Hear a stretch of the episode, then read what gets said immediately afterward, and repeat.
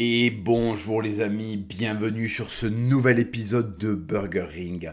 Burger Ring, le podcast le plus gras et le plus protéiné du game, les amis. Chaque semaine, un burger bien chaud à vous mettre dans le gosier. Vous avez eu un hors-série spécial sur l'Ocean Gate. Euh, voilà, écoutez, euh, aujourd'hui vous l'avez demandé, euh, vous avez été très très nombreux à le demander à partir du moment où j'en ai parlé le podcast sur la religion, mon cheminement spirituel, ce que je pense de la religion euh, catholique évidemment en général, et euh, pourquoi j'y suis venu, pourquoi je me suis enfin baptisé, pourquoi je suis heureux euh, d'être catholique et pourquoi ça m'apporte énormément de choses au quotidien. On va aborder toutes ces questions les amis. je voulais vous signaler que euh, vous avez été aussi très nombreux à m'envoyer des messages par rapport aux questions que je vous posais dans le dernier podcast. Donc sur la possibilité de recréer des lives. Alors sachez que la plateforme en question, c'est la plateforme Kik. Euh, c'est la plateforme Kik sur laquelle évidemment j'ai euh, une opportunité de faire, de faire des trucs super. Alors je ne sais pas exactement comment ça fonctionnerait. Ce qui est sûr pour répondre à vos questions, parce que vous avez été beaucoup à me dire, OK pour les lives, mais il faudra qu'il soit disponible en, il faudrait qu'il soit disponible en rediffusion. Évidemment, évidemment que les lives seront sont disponibles pardon, en rediffusion. Donc si jamais vous les ratez, vous les aurez a posteriori. Euh, je pense faire aussi certains podcasts spécifiques dessus euh, pour récompenser voilà ceux qui euh, pour récompenser ceux qui me soutiendront. Voilà les amis. Euh, bon, toujours beaucoup de boulot, toujours beaucoup de projets. Je vous en parle pas parce que de toute façon, tant que ça n'a pas avancé, ça sert à rien que je commence à vous le teaser. Euh, il y a des choses qui se préparent. Là, je, suis sur un nouveau projet dont je dont je vous parle pas encore, mais qui voilà, qui vient d'être décidé il y a pas longtemps. Euh, donc voilà, ça sortira, ça sortira 2024 ou 2025, plutôt 2025 je pense. Voilà, donc là j'ai plusieurs choses en branle. Euh, et je suis très très content parce que c'est des, c'est vraiment des projets euh, qui me tiennent à cœur et qui sont, euh, et je pense en plus qu'ils sont d'une qualité grandissante parce qu'évidemment avec l'expérience, c'est comme dans tous les métiers, avec l'expérience on arrive à être de, de plus en plus précis, de plus en plus bon. Donc je suis de plus en plus content du, travail que je fournis et, et du coup de, de, vous présenter des choses toujours plus abouties.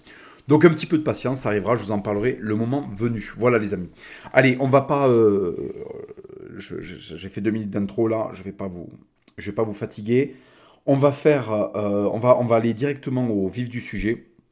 Vous, voilà, vous l'attendez depuis un moment. Je vous avais parlé un peu de cette anecdote miraculeuse que j'avais eue avec Maximus quand on s'était, euh, perdu dans une rando en, en, plein mois d'août sous un cagnard pas possible et que j'étais à court d'eau et que j'avais eu très très peur pour mon chien et que finalement, euh, finalement j'avais demandé à Dieu de m'aider à trouver de l'eau et j'avais trouvé de l'eau instantanément avec ma prière, ce qui est une grâce, une grâce très très rare et, euh, et quelque chose qui m'a profondément touché. Je vous avais partagé cette anecdote euh, au détour d'un podcast. Donc aujourd'hui, ben, spécifiquement, on va parler, on va parler de mon rapport à la religion, pourquoi j'y suis venu, pourquoi c'est si important pour moi et pourquoi est-ce que je pense que la France a énormément besoin de revenir à ses, à ses, bases, à ses bases religieuses, à ses bases catholiques, euh, pour redevenir un pays euh, agréable et pour que, et pour que le la, tranquillité, la quiétude et le, et le, et le, et le bien-être civilisationnel reviennent. Alors plusieurs choses déjà qu'il faut comprendre sur le catholicisme. Aujourd'hui, je vais commencer par cet axe-là parce que c'est très important parce que en fait, c'est très très dur de revenir à la spiritualité, et notamment à la, à la spiritualité catholique, quand on est un Français du euh, 21e siècle. C'est très très très très compliqué. Pourquoi?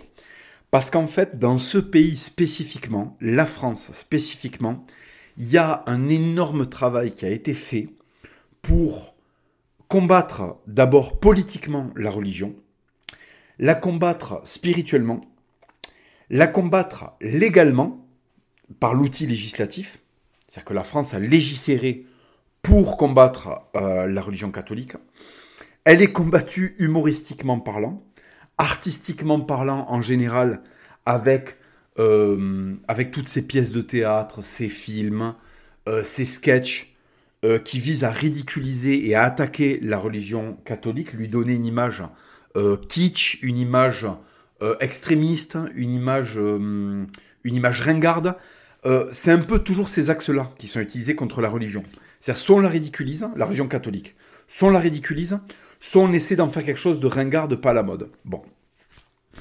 Donc c'est très très dur pour vous, qui avez vraiment été la cible d'énormément, en fait, vous avez été la cible d'énormément de moyens de, de, vous rendre étranger à cette religion. Je vais en énumérer quelques-uns que peut-être vous, vous, ne voyez même pas, mais, euh, mais qui, sont, qui sont très très puissants en réalité, qui sont très très puissants. Alors déjà, il faut comprendre un truc. Il y a, euh, allez, on va, on va, on va prendre large. Il y a 150 euh, ans de cela, tous les Français, tous les Français, à quelques exceptions près, vraiment à des exceptions minimes, étaient de religion, de confession catholique. Et ça faisait partie intégrante de l'identité française. De l'identité française. Euh, je sais qu'il y a beaucoup de gens qui voudraient faire démarrer l'essence de la France euh, avec les Gaulois qui étaient païens. Les Gaulois, évidemment, sont une partie des racines françaises, mais notre culture, notre culture, euh, le, tronc principal de notre culture, ce qui a fait le pays France, ce ne sont pas les tribus gauloises, ce sont les envahisseurs francs, qui se sont mélangés aux gallo-romains et qui ont donné le, début de l'embryon du royaume de France, et donc en fait de la France. C'est-à-dire que avant, Clovis, qui est le premier roi à se convertir au catholicisme, ce sont des tribus éparses qui n'ont pas grand-chose à voir les unes avec les autres, si ce n'est évidemment qu'elles sont euh, le même grand groupe ethnique indo-européen, euh, alors celtes, euh, ibères pour les Espagnols, euh, ligures pour les, pour les Italiens, enfin bref, je ne vais pas vous énumérer toutes les tribus barbares, mais grosso, modo, nous sommes tous des indo-européens à la base, et c'est les invasions germaniques, et notamment les rois germaniques, alors certains en plus sont plutôt belges que euh, allemands, si on devait les situer dans une... Mais ils sont quand même d'ascendance gothique, donc d'ascendance germanique. Et ils viennent en France et ils révolutionnent tout. Notre langage, notre manière de vivre, euh, notre manière de penser. Euh, et, et ce sont eux qui vont faire de la France un pays prospère. Avant les rois francs, les Gaulois connaissent énormément de troubles, de défaites, ils sont défaits par les Romains, ils se font la guerre entre eux. Il faut bien comprendre que l'unité gauloise, euh, c'est vraiment une chimère, hein. ça se fait euh, vraiment sur le tard, autour de Vercingétorix, et encore, il n'arrive pas à fédérer toutes les tribus gauloises. Donc si vous voulez, avant le royaume de France, le royaume des Francs, puisque France vient de Francs, hein, l'essence même étymologique du nom de notre pays vient des Francs. D'accord? Ce ne sont pas les seuls barbares germaniques qui ont envahi la France.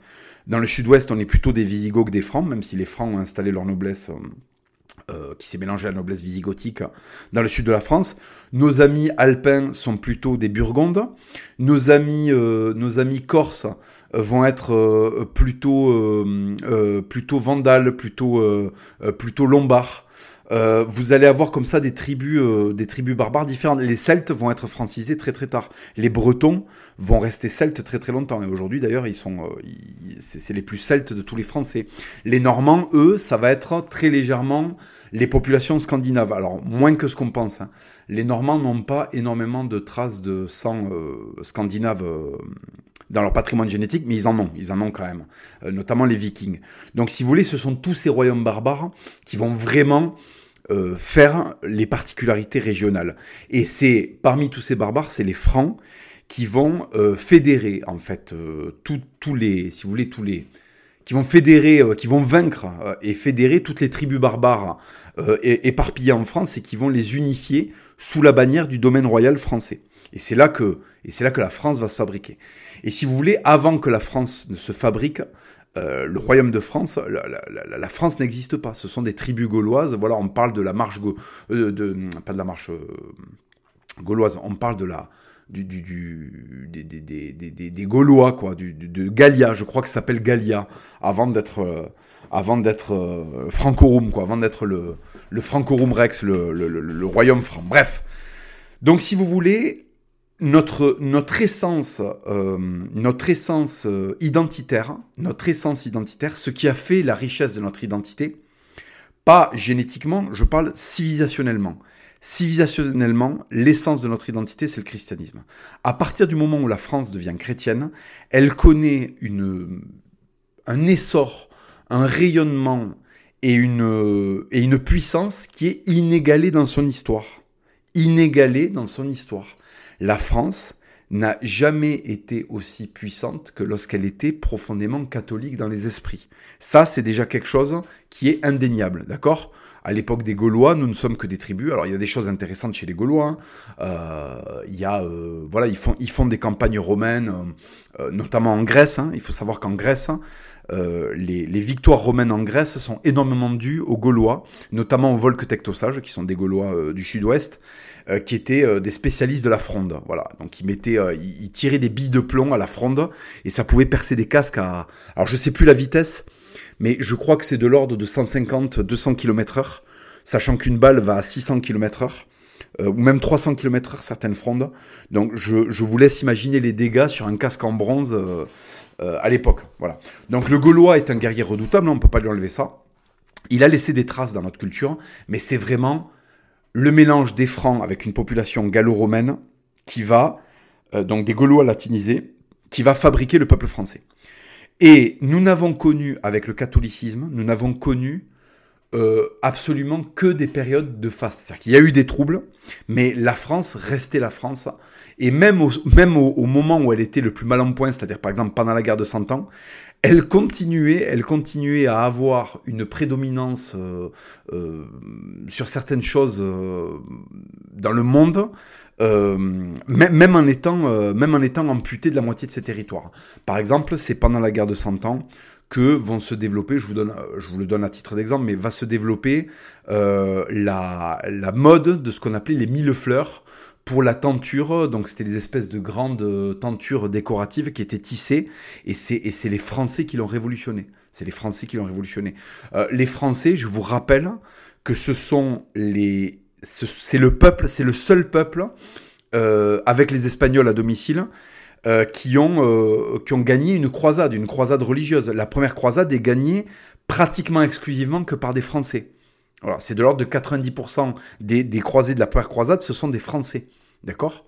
Ce sont les seuls à avoir gagné une croisade euh, à l'extérieur. Euh, voilà, euh, ce sont les seuls à avoir, à avoir repris le tombeau du Christ c'est le seul peuple du monde, euh, du monde chrétien, à avoir repris le tombeau du Christ. Les Espagnols ont gagné une croisade religieuse chez eux, à domicile, puisque l'envahisseur est venu chez eux.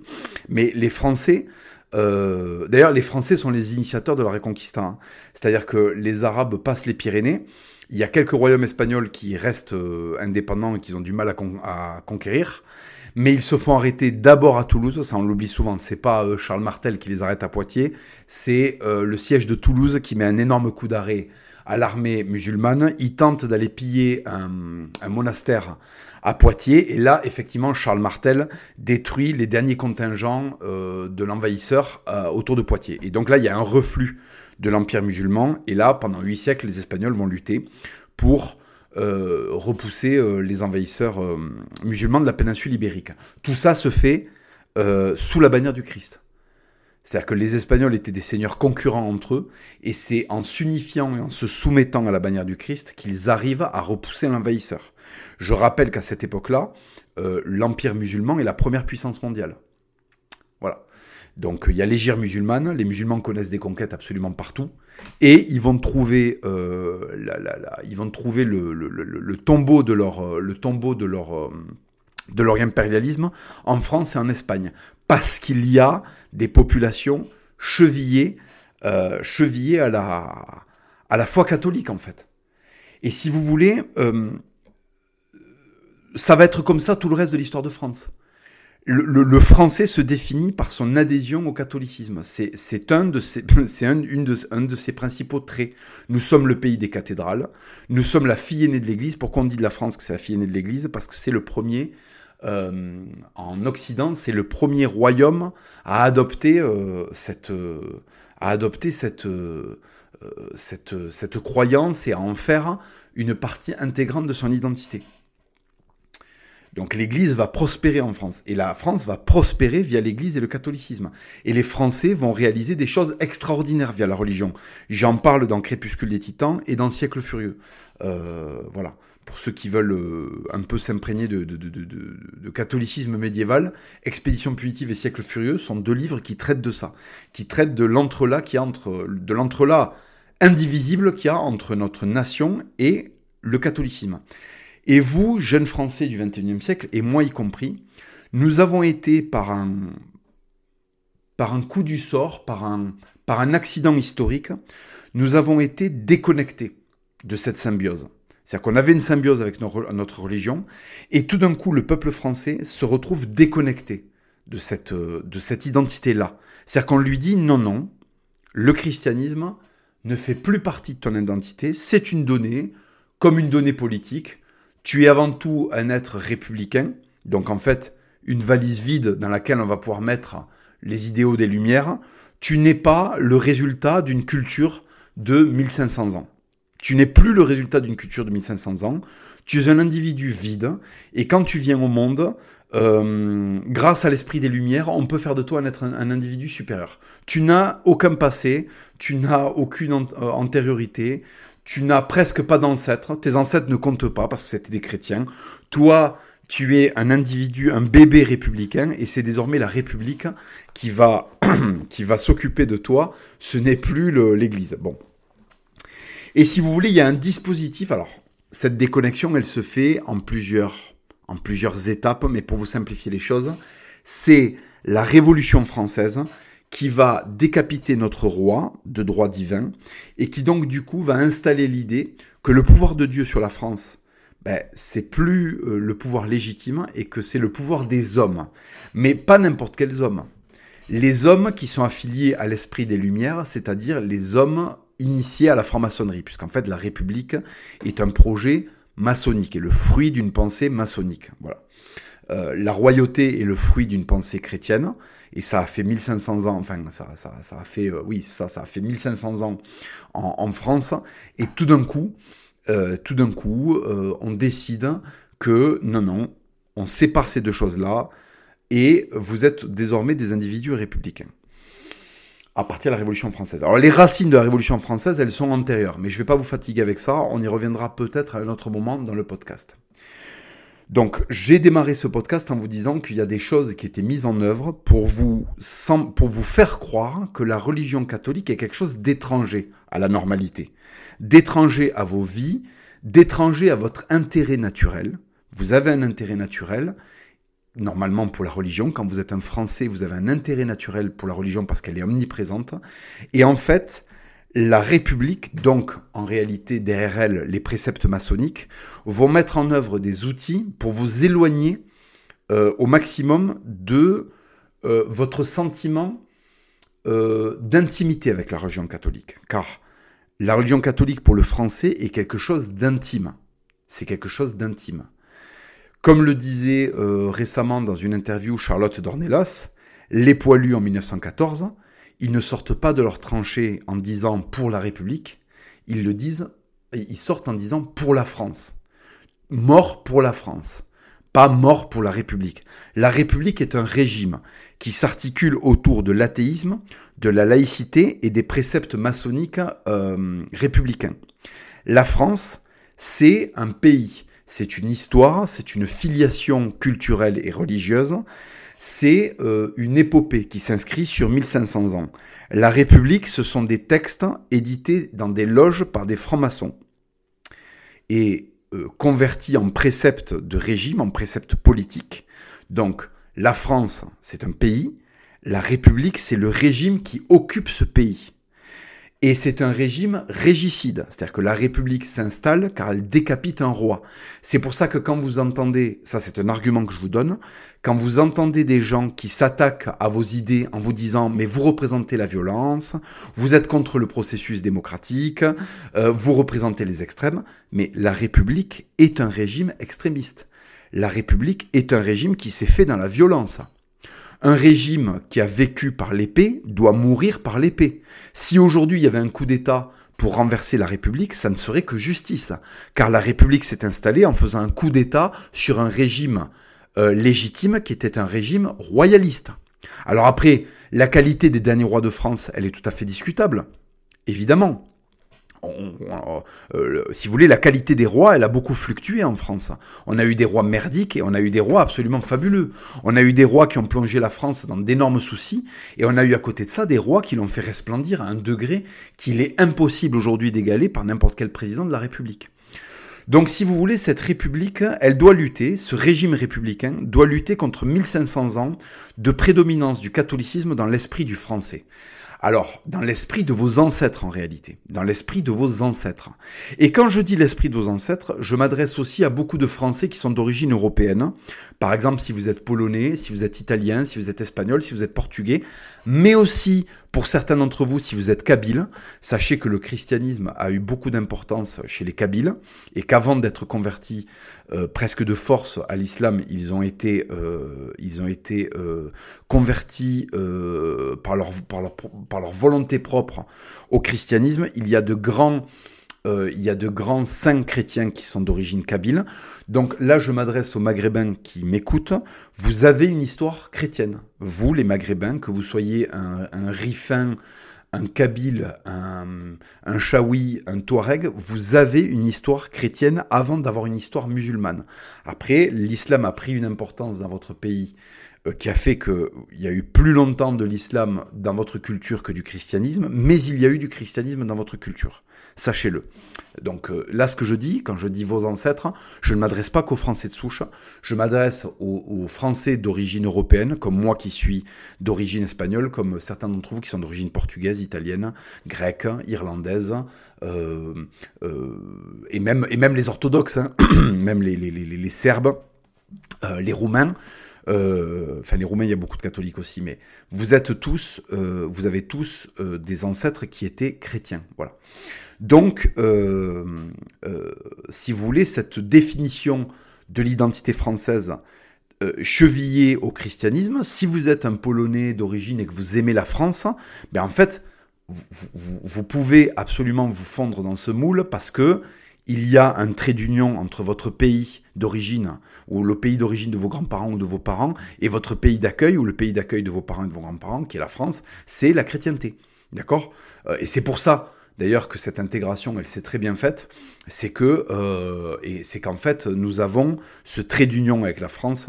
Nous avons été alliés pendant les croisades. Voilà. Il faut savoir, ça, ça, va faire plaisir à, beaucoup de Français d'origine euh, étrangère. Euh, que les Français, après dans la deuxième, troisième croisade, ont été secondés énormément par des chevaliers qui venaient de partout en Europe. D'accord? Vous avez des ordres, euh, je crois, de. Vous avez l'ordre de. Vous avez des.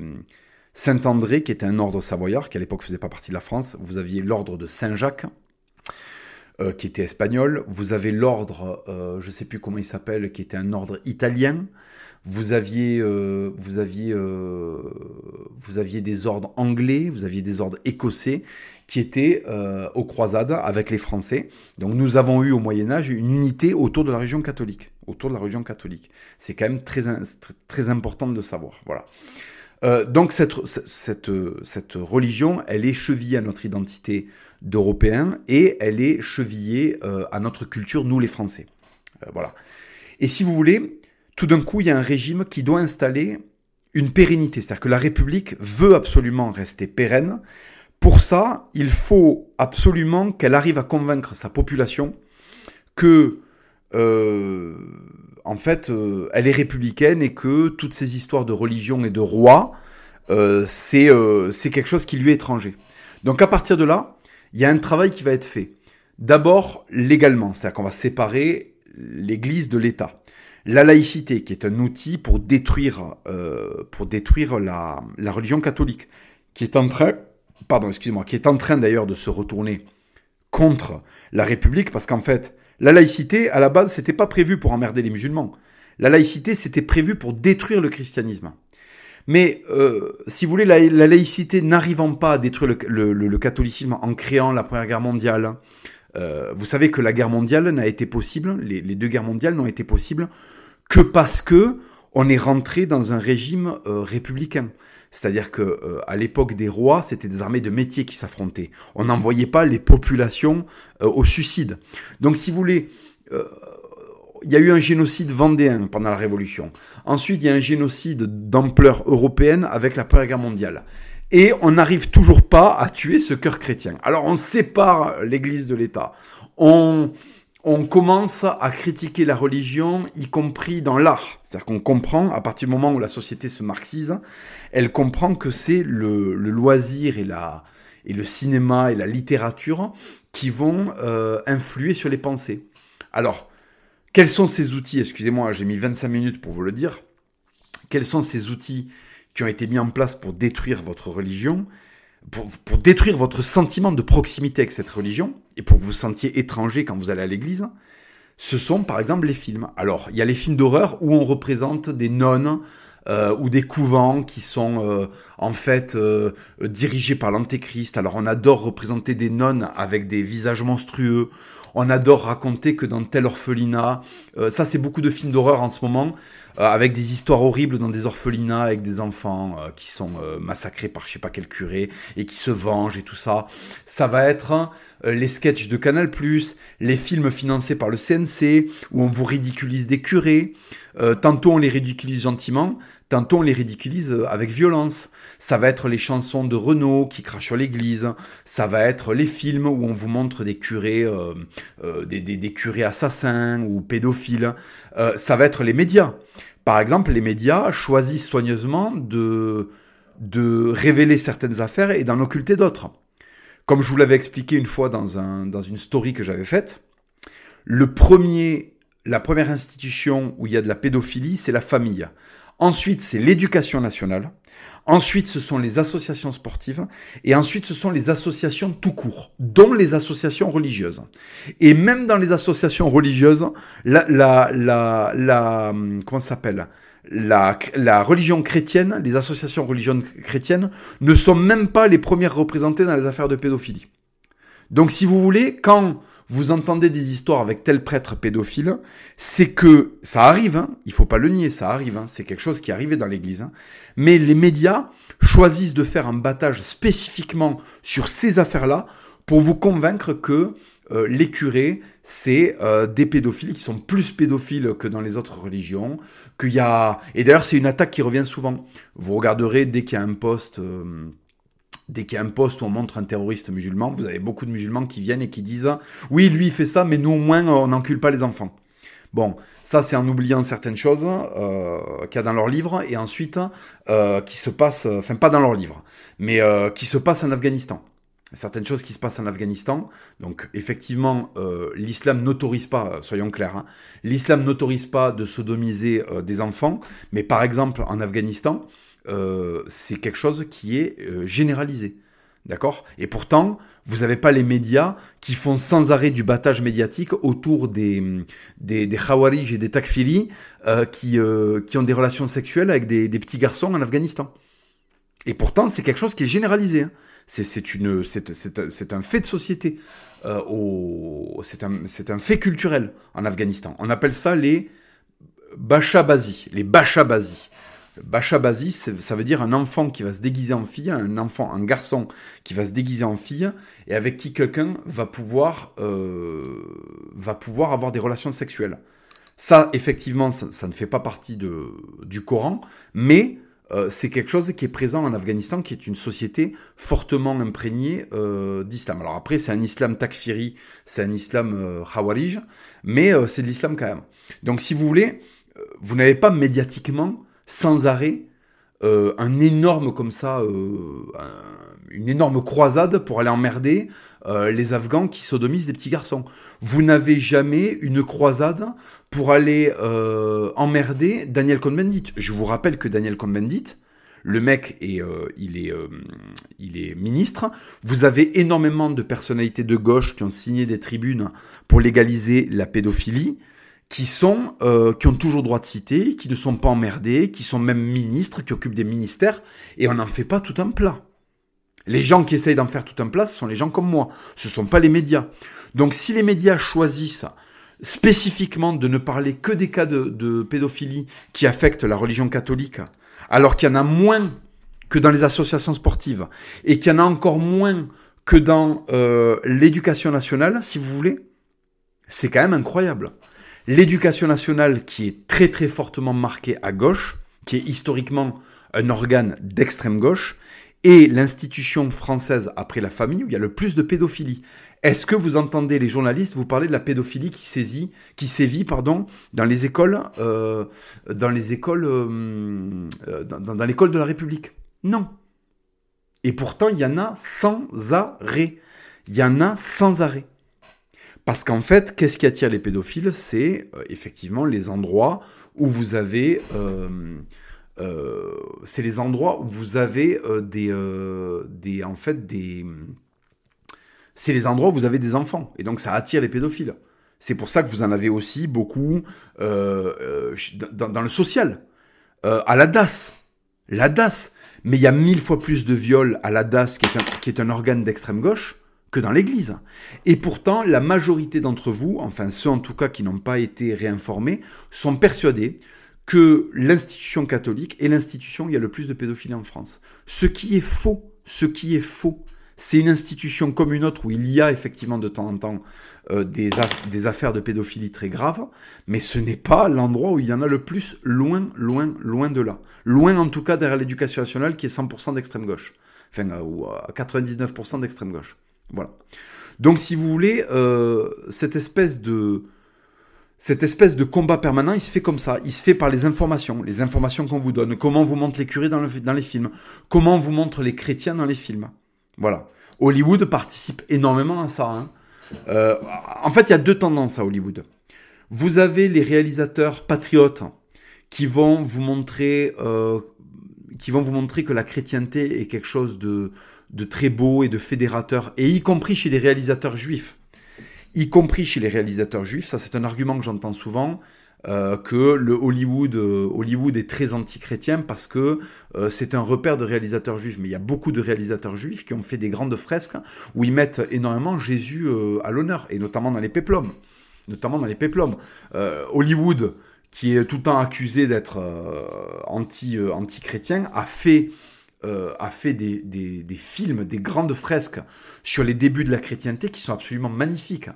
Euh, je pense notamment à Ben Hur, et pourtant c'est euh, des équipes entières de, euh, d'Américains de confession juive.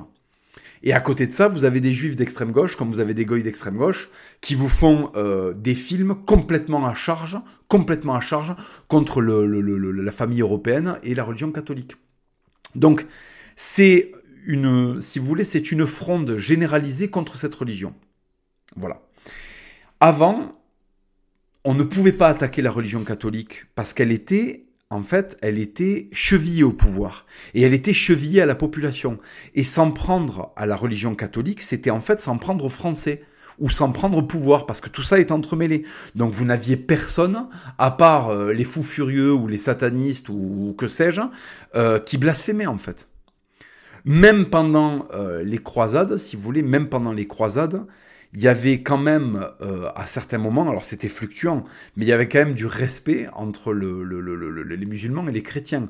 On ne blasphémait pas comme ça, c'était pas quelque chose qui était... Euh, les mecs faisaient attention à ce qu'ils faisaient. Ça ne veut pas dire que c'était tout beau et tout rose. Hein. Il y a eu des massacres, hein, y compris dans des églises et y compris dans des mosquées, évidemment. Mais ce que je veux dire, c'est que le, blasphème, les, les, mecs faisaient attention avec ça. Les mecs faisaient très attention avec ça. Euh, c'est d'ailleurs pour la, c'est raison pour laquelle, contrairement à ce qu'on vous a dit, euh, vous savez, il y a beaucoup euh, d'historiens qui vous expliquent que les juifs en France ont toujours été persécutés, massacrés. Oui, il y avait des, il y avait des persécutions, effectivement, contre les, les populations juives ou les populations athées, ce qui était très très rare, mais vous aviez aussi régulièrement des débats, des débats, si vous voulez, d'ordre des débats d'ordre euh, théologique pour savoir qu'est-ce qu'on allait faire des juifs. Et ils ont très souvent été protégés parce qu'on estimait qu'ils étaient en attente de conversion. Et c'est notamment euh, Saint Louis, qui est, un, qui est tout simplement le plus grand roi du Moyen Âge et qui a fait de la France euh, quelque chose d'absolument le, jardin de Dieu, quoi. Saint Louis a d'abord expulsé les juifs par, si vous voulez, par conviction. par conviction religieuse, et qui ensuite euh, les a fait revenir sur le, sur le conseil euh, de, de, religieux qui ont abordé la question et qui ont séparé euh, qui ont séparé les préceptes talmudiques de la judéité en soi. Donc, si vous voulez, les juifs ont été certes persécutés en France, mais aussi protégés en France. Ils ont aussi été protégés. Et c'est pour ça que vous avez des pays médiévaux où il n'y avait plus de juifs. Par exemple, l'Espagne a, elle, par contre, authentiquement persécuté les juifs. Ça, on peut le dire. C'est-à-dire que l'Espagne a vidé euh, son pays de, de, des populations juives, elle les a convertis de force. La France, ça n'a pas été le cas. Il y avait des juifs en France depuis l'époque gallo-romaine. Il y en avait toujours jusqu'à la Seconde Guerre mondiale. Il y en a toujours eu après. Donc ça veut dire que la France, le, Royaume de France a protégé les Juifs. Donc c'est pareil, le discours qu'on vous donne sur euh, l'antisémitisme euh, soi-disant profond de la religion catholique, c'est faux. C'est faux. La religion catholique est profondément anti-talmudique, puisque le Talmud, euh, à certains égards, offense, euh, offense Jésus-Christ et offense Dieu, mais elle n'est pas anti-juive. Le juif, pour le chrétien, est un croyant qui s'est trompé et qui est en attente de conversion, qui est en attente de reconnaître la révélation euh, de Jésus. Voilà, parce que les juifs attendent toujours le Messie, ils estiment que Jésus n'est pas le Messie. Nous sommes dans l'attente de leur conversion au christianisme. Et c'est pareil pour les musulmans. Euh, nous, pensons que les musulmans euh, se sont trompés et qu'ils doivent euh, et qu'ils doivent en fait euh, reconnaître que Jésus est, euh, authentiquement le, Fils de Dieu et n'est pas un prophète comme comme l'explique le Coran. Voilà, c'est notre pensée, c'est notre pensée. Voilà. eux se privent pas de nous le dire sur sur Instagram. Dès qu'il y a un post qui concerne la chrétienté, vous avez vous avez euh, une, une flopée de musulmans qui viennent nous dire que euh, Dieu ne peut pas être enfanté, patati patata, parce qu'en fait euh, notre religion est très compliquée et euh, elle ne s'adresse pas en fait à, si vous voulez, la, la religion chrétienne s'adresse à des esprits complexes. Donc si vous voulez, c'est pas binaire. La religion catholique n'est pas binaire. Il n'y a pas haram, halal. Il y a le bien, il y a effectivement le mal, et après il y a une compréhension euh, de l'entrelac qu'il y a euh, dans le monde dans lequel on vit et qui nous force à avoir du discernement. C'est-à-dire que nous n'avons pas un manuel euh, de comportement par rapport à chaque situation. La religion catholique, ce n'est pas ça. La religion catholique, elle nous responsabilise. Elle fait appel à notre intelligence. Elle ne nous dit pas fais ci ou fais ça. Elle nous dit voilà le message du Christ, voilà le message du Fils de Dieu, voilà la, parole divine. Maintenant, toi, en tant qu'homme, en tant que créature imparfaite, tu dois te démerder pour appliquer ce message au mieux dans ce monde. Cherche en toi ce qui est juste, cherche en toi ce qui doit être fait, cherche en toi la part de médiocrité. Combat-la, ne sois pas médiocre. Via ton apprentissage de la parole du Christ, tu sauras ce qu'il faut faire en fonction des situations qui se présentent à toi. Voilà. Et par exemple, quand il y a quelqu'un qui est en train de poignarder des enfants euh, dans un parc, il y a sortir son portable, filmer et descendre d'un toboggan pour s'enfuir. Et il y a avec son sac à dos, comme l'a fait euh, notre notre Saint Henri euh, national, il y a tenter, tant bien que mal, avec les outils qu'on a, d'endiguer le mal. C'est ça le chrétien. C'est ça le chrétien. C'est une personne qui à chaque minute de sa vie se demande qu'est-ce qui est juste. Qu'est-ce que vous savez, il y a une phrase que m'a dit euh, Simon Simon Bavastro de l'atelier euh, Missor qui était absolument magnifique. Il m'a dit chaque fois qu'on s'apprête à faire quelque chose où on a un doute, il faut se demander qu'est-ce que Jésus-Christ ferait à ma place? Et comme on sait que Jésus-Christ est quelqu'un de bien, et quelqu'un de bon, et quelqu'un de parfait, on sait instantanément qu'est-ce qu'il faut qu'on fasse. Des fois, voyez, je vais vous donner un exemple. C'est tout bête. C'est tout, tout bête. J'ai retiré de l'argent pour donner à la quête. Parce que je veux remercier l'Église et Dieu de faire des, choses bien. Donc, euh, j'ai décidé de retirer de l'argent parce que vous savez qu'à la fin de la messe, il y a de la quête et on donne de l'argent. Bon. Grâce à Dieu, je gagne mieux ma vie qu'avant quand j'étais déménageur. Donc maintenant, je peux me permettre de donner un petit peu plus à la messe, puisque je gagne un petit peu plus. Il est normal que je donne un petit peu plus à Dieu. Je donnais, euh, je sais pas, je donnais 5 euros à la quête quand j'étais euh, déménageur. Maintenant que je gagne un peu plus ma vie, je dois donner plutôt 20 euros, ou je dois donner un peu plus. Bon, bref. Euh, j'estime que c'est normal. Bon, c'est pas quelque chose qui est codifié par ma religion. C'est moi-même, encore une fois, qui me dit, tu gagnes un peu plus, il faut que tu redonnes un petit peu plus à Dieu, pour lui montrer que tu sais que ça vient de lui. Bon. Donc ce matin, euh, enfin pas ce matin, c'était pas ce matin, ça m'arrivait aussi, mais du coup j'ai pas j'ai pas reproduit euh, l'erreur. enfin c'est pas une erreur, mais Euh, la semaine dernière, hein, euh, et je vais vous expliquer ce qui s'est passé ce matin du coup. La, semaine dernière, je suis allé retirer un distributeur à côté de chez moi, juste avant d'aller à la messe, pour pouvoir donner un billet de 20 euros. Bon, et comme je voulais retirer beaucoup d'argent effectif, je sais pas si on dit effectif, euh, ça c'est en espagnol, effectivo. Non, on dit liquide en français. Donc, je suis allé retirer de l'argent liquide au distributeur. J'ai retiré 100 euros. Donc, j'ai eu des billets de 10, de 20 et un billet de 50. Bon. je vais à la messe, j'avais prévu de donner 50 euros. Euh, j'avais prévu de donner 20 euros. Et en fait, il y a la quête qui commence, et en fait, je tire un de mes billets de ma poche, et c'est le billet de 50. Donc, je remets ma main dans ma poche pour attraper le billet de 20, et je retire encore le billet de 50. et là, je me suis dit, bon, Hugo, euh, si Jésus-Christ, il t'avait vu retirer ton billet de 50, euh, et pas mettre, et remettre, le remettre dans la poche pour, pour tirer le billet de 20, qu'est-ce que tu penses qu'il t'aurait dit? Bon, et je me suis dit, moi, je me suis dit, si Dieu a voulu que je, tire deux fois le billet de 50, c'est qu'il faut que je donne 50. Pourquoi est-ce qu'il faut que je donne 50 Parce que Dieu, il me fait pas gagner 50 euros par an, il me fait gagner beaucoup plus. Il me fait gagner beaucoup plus. Il me donne la force de gagner beaucoup plus. Dieu, il a fait en sorte que quand je suis allé tourner la vidéo avec Pierre, vous savez, dans la voiture, je crois que je vous l'ai déjà raconté, mais on a prié. On a prié dans la voiture au moment d'aller avec la, le costume de fouine dans le bureau du maire. On a prié avec le caméraman, qui est un catholique tradit aussi, avec Pierre, on, s'est tu pendant quelques minutes pour prier. J'étais en train de rouler avec le 4x4. On avait un indique qui nous avait dit que le maire était dans son bureau, et j'ai prié pour qu'on puisse tourner la scène, pour que la caméra fonctionne, pour que le maire ne, ne parte pas dès qu'on arrive, pour que la, la scène soit rigolote, pour que... J'ai demandé à Dieu mon Dieu, faites en sorte que le maire reste le temps qu'on se batte avec la fouine. Faites en sorte que le maire, en nous voyant arriver, ne quitte pas son bureau et ne quitte pas la mairie, qu'on rate la scène. Dans ce cas-là, on n'aurait pas eu cette scène dans le, dans, dans, le, dans le, dans le, dans le reportage. Faites en sorte que tout se passe bien. Écoutez, on arrive, la caméra fonctionne, le maire reste dans l'église, on se bagarre, on a toutes les images qu'on veut et on l'a demandé. Si ça, c'est pas un exemple de demander et Dieu vous donne, qu'est-ce que c'est? Qu'est-ce que c'est? Alors bien sûr, un esprit critique, un esprit sceptique me dirait, mais non, c'est le hasard, c'est le hasard. Mais le problème, c'est que chaque fois, enfin pas chaque fois, mais beaucoup de fois quand je demande à Dieu, il me donne soit ce que je voulais, soit il me donne une alternative, peut-être des fois négative à premier abord, qui va me favoriser un petit peu plus tard et qui va aller dans mon sens un petit peu plus tard. Voilà. Car Dieu, il sait mieux que moi ce qui est bon pour moi. Donc si vous voulez, moi, euh, euh, là, avec cet exemple-là, si vous voulez, euh, quand je vais à la messe et qu'en fait je tire deux fois le billet de 50 euros, il faut pas que je sois ingrat. Il faut pas que je sois ingrat. 50 euros, c'est énorme. 50 euros, c'est énorme. Mais euh, si vous voulez, Dieu fait des choses énormes pour moi. Dieu fait des choses énormes pour moi. Il me donne le courage il me donne l'inspiration pour faire des, bouquins qui se vendent bien. Il me donne l'inspiration pour faire des BD qui se vendent bien. Il me donne l'inspiration et il me donne euh, des, des grâces pour que les vidéos que je tourne se passent bien. À un moment, il faut pas que je sois ingrat. Ces 50 euros, pourquoi je les aurais mis? Pour aller faire des restos dans la semaine, eh ben j'ai fait un peu moins de restos. Voilà, un resto en Espagne c'est 15 euros. Eh ben pendant deux semaines j'ai pas fait de resto, j'ai mangé à la maison. Eh ben les 50 euros ils sont partis pour Dieu. Voilà.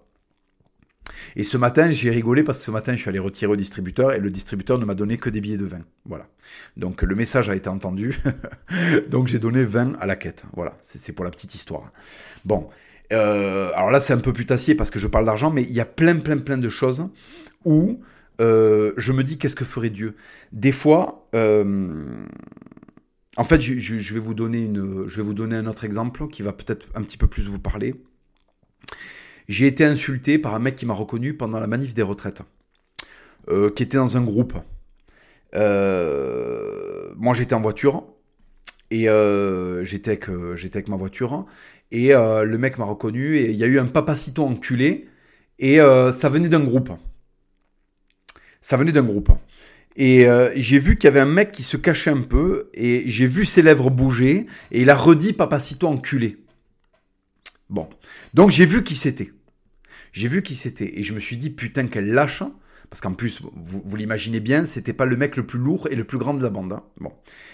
Euh, évidemment que s'il me croise sur un trottoir, euh, j'ai fait 15 ans d'anglaise, j'ai fait euh, presque 10 berges de manutention, je, je, je vous raconte pas le massacre.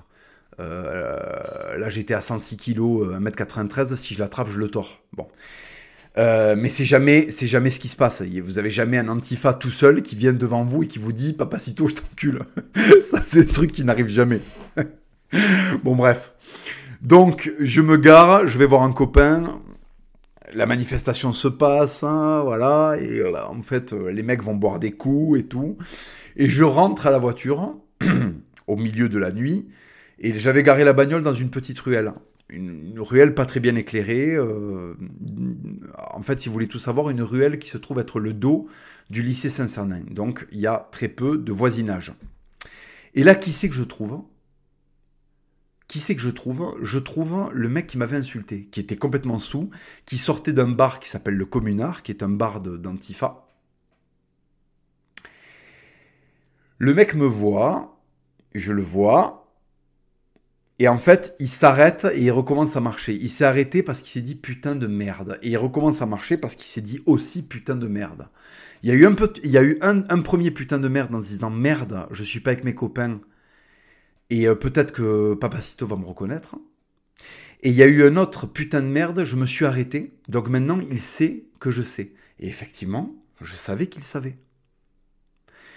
Donc, je traverse la maigre, euh, la maigre bande de bitume, je vais le voir. Et là, il se met un petit peu de côté. Comme les gens qui vont se faire taper, en fait. Mais il est trop sous pour partir, en fait. Et il me fait Ah, Papacito. Il a fait ça, il a fait, il a fait. Papacito. Voilà. On est passé de Papacito enculé à Papacito. Et là, je me suis approché de lui, donc je lui ai serré la main. Et j'ai pas lâché la main. Je lui ai mis mon autre main sur l'épaule. Et je lui ai dit, tu te rends compte, euh, comme Dieu est grand, tu vois, il m'a donné, il m'a donné la force pour t'exploser la gueule. Et en fait, je vais y renoncer pour te montrer la puissance de Dieu. Dieu m'a donné de la force, il m'a donné de la discipline pour aller pendant 15 ans faire de la boxe anglaise, il m'a donné le courage, le cœur et la force d'aller bousiller ma vingtaine en allant faire du déménagement et des chantiers. Il me donne l'opportunité aujourd'hui de me venger. Et en fait, qu'est-ce qu'il attend de moi? Il attend pas que je t'explose la gueule, parce que là, je le décevrai. Il attend que je te donne une leçon. Il attend que je te donne la révélation de sa parole. Sa parole, petite merde, c'est qu'il a fait de moi une machine de guerre et qu'il a fait de toi une merde parce que tu t'es détourné de lui. Parce que si tu t'étais pas détourné de lui, tu aurais conscience que nous ne sommes pas ici que pour boire des coups et être lâche, et peut-être que tu serais allé apprendre un sport de combat et faire un, métier digne. Bon, à la place, tu bois des goûts, tu bois des coups et tu insultes les gens à distance. Et là, j'ai la possibilité en fait de t'écraser. Et eh bien, la grandeur de Dieu, la grandeur de ma religion que tu détestes tant, c'est de te dire que je pourrais te massacrer et que je ne vais pas le faire. Je vais y renoncer parce que je crois en Jésus-Christ et j'ai pas envie de l'offenser en utilisant ma force à mauvais escient. Bon, le mec était bourri, il a rien compris à ce que je lui racontais. Hein. Mais vous, vous pouvez pas imaginer le sentiment, et puis je l'ai pas raconté aussi bien, hein. là je vous le retranscris, c'était pas aussi bien fait. Dans le feu de l'action, c'était pas aussi bien expliqué, mais, mais le sens profond de ce que je vous raconte là, il était là. Il était là. On était dans l'essence du christianisme. Dieu m'a donné la possibilité de me venger et il attendait de moi que je fasse quelque chose de bon. Et là, je me suis pas demandé s'il y avait quelque chose de halal ou de haram. Je me suis demandé qu'est-ce que Jésus-Christ ferait à ma place. Jésus-Christ, c'était un charpentier. C'était un mec qui avait des avant-bras noueux. C'était un mec qui avait de la force physique.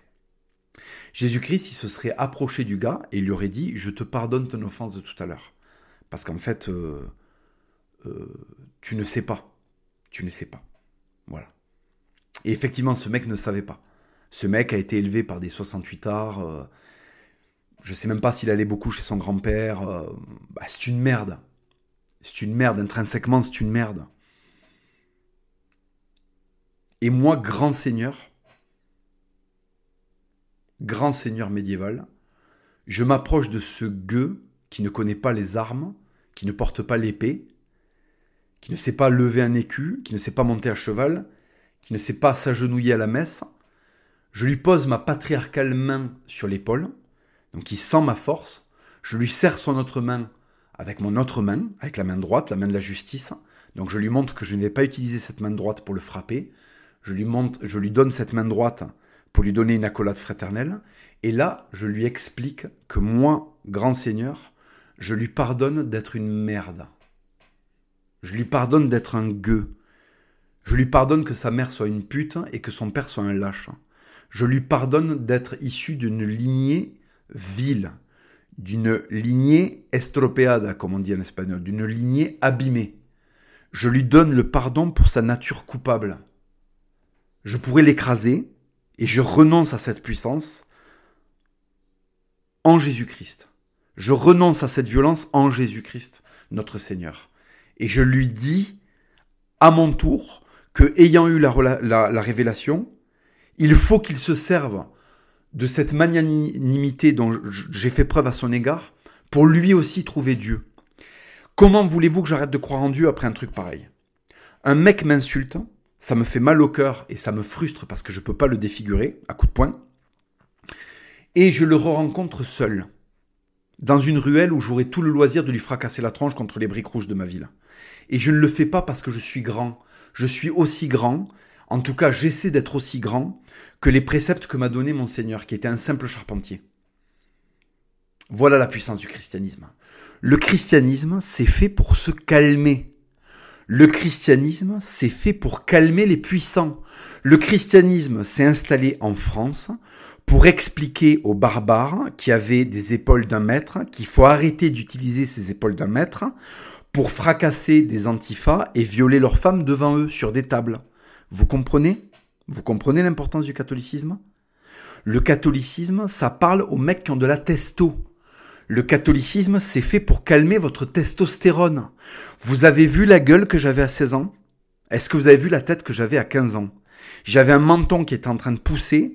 Euh, j'avais des trapèzes de fils de pute parce que j'étais plein de testo. Dieu m'a fait être un saut de testo. Vous avez vu que j'avais la moustache et la barbe, j'étais en putain de quatrième? Est-ce que vous l'avez compris ça?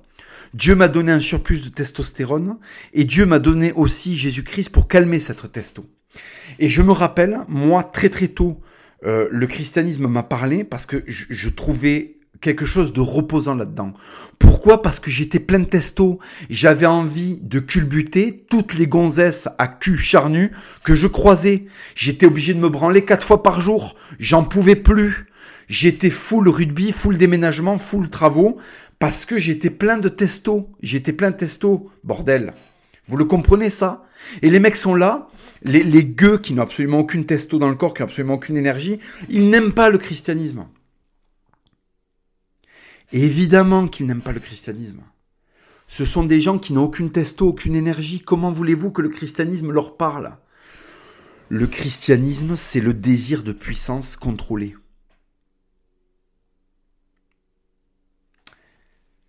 C'est le désir de puissance contrôler le christianisme. Excusez-moi, euh, vous l'avez pas entendu, mais il y a eu une petite coupure parce que j'avais besoin de boire et euh, ce que je disais était intense et j'ai eu euh, j'ai eu un peu mal à la tête. Voilà, donc je suis allé boire parce que je suis déshydraté en fait. Excusez-moi. Donc j'étais en train de vous dire, le, christianisme est fait pour calmer les natures puissantes. Et c'est comme ça qu'il a aussi bien pris en France. La France, avant que le, catholicisme, enfin au début du catholicisme, c'est euh, des barbares qui fracassent des gueules. C'est des surhommes. C'est vos ancêtres les plus puissants.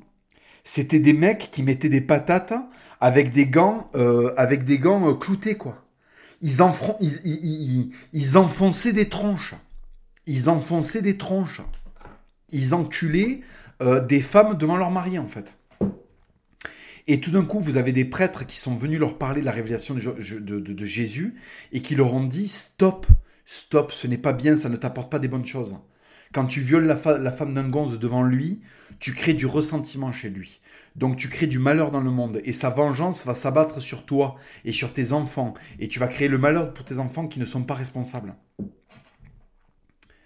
Voilà ce qui va se passer. Et le christianisme a pris comme ça. Le christianisme a pris en responsabilisant des Golgotes, en responsabilisant des Golgotes, en responsabilisant des héros, en responsabilisant des surhommes, des surhommes. Le catholicisme s'adresse à des surhommes pour les calmer. Putain, quand est-ce que vous allez comprendre ça, bordel? Toutes les merdes qui vous disent eh, euh, eh, euh, la religion des faibles. La religion des faibles? La religion des faibles Mais absolument tous les grands champions dans les sports de combat sont des mecs profondément croyants. Est-ce que vous pensez que Benoît Saint-Denis est un faible? Est-ce que vous pensez que Tyson Fury est un faible? Est-ce que vous pensez que John Jones est un faible? Est-ce que vous pensez que Francis Ngannou est un faible? Est-ce que vous pensez que Jonah Lomu est un faible?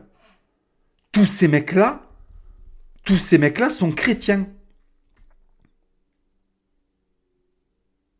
Vous n'avez pas un seul force spéciale, que je connaisse en tout cas, qui ne soit pas croyant. Je n'en connais aucun. Je n'en connais aucun. Tous les mecs qui sont des machines et qui ont expérimenté la puissance sont profondément croyants. Parce qu'en expérimentant la puissance, on expérimente la puissance du message de Dieu. On, expérimente le renoncement à cette puissance qui est encore plus beau, qui vous fait accéder à quelque chose d'encore plus beau. Être magnanime, c'est d'une puissance phénoménale. Vous imaginez ce pauvre antifa de merde de 70 kilos à qui je donne le pardon. La honte. La honte. Quand il va rentrer dans son trou avec ses posters de Che Guevara. Peut-être que c'était un mec qui avait frappé des gens masqués à plusieurs. Et tout d'un coup, il y a quelqu'un qui lui donne l'absolution. Je te pardonne, petite merde. Tu te rends compte la honte pour toi? Je te pardonne, je te fais même pas l'honneur de te fracasser parce que tu n'existes pas en tant qu'ennemi, tu, n'es pas assez grand pour être mon ennemi. Toi, je te pardonne. Comme on pardonne les bébés d'avoir fait caca. Ce sont des bébés, on va pas leur en vouloir d'avoir fait caca. Tu frappes pas un bébé quand il fait caca. C'est un bébé. Ben, tu frappes pas un antifa quand il est communiste. C'est un antifa. Tu le pardonnes. Il n'est pas fini, si tu veux, pour avoir une idéologie pareille. C'est ça qui, c'est ça en fait qui rend le gauchiste aussi, aussi énervé contre le catholicisme. Il sent que c'est un truc qui s'adresse au Seigneur. Et lui, c'est un gueux, c'est une merde. Lui, il n'a pas de puissance à confier au Seigneur, il a que du ressentiment. Il a que du ressentiment. Donc la beauté ne l'attire pas. Il veut de la destruction, il veut du chaos, il veut du désordre. Il, s'épanouit dans la lâcheté. Et encore, il s'épanouit pas en réalité. Il croit qu'il s'épanouit, mais c'est momentané. Il a un petit frisson quand il va attaquer des gens euh, pendant des processions de la Vierge et tout, leur jeter des œufs dessus. Il y a le petit frisson. Mais rapidement, il sent bien qu'il a fait quelque chose de merdique. Il sent bien qu'il s'est comporté comme une merde.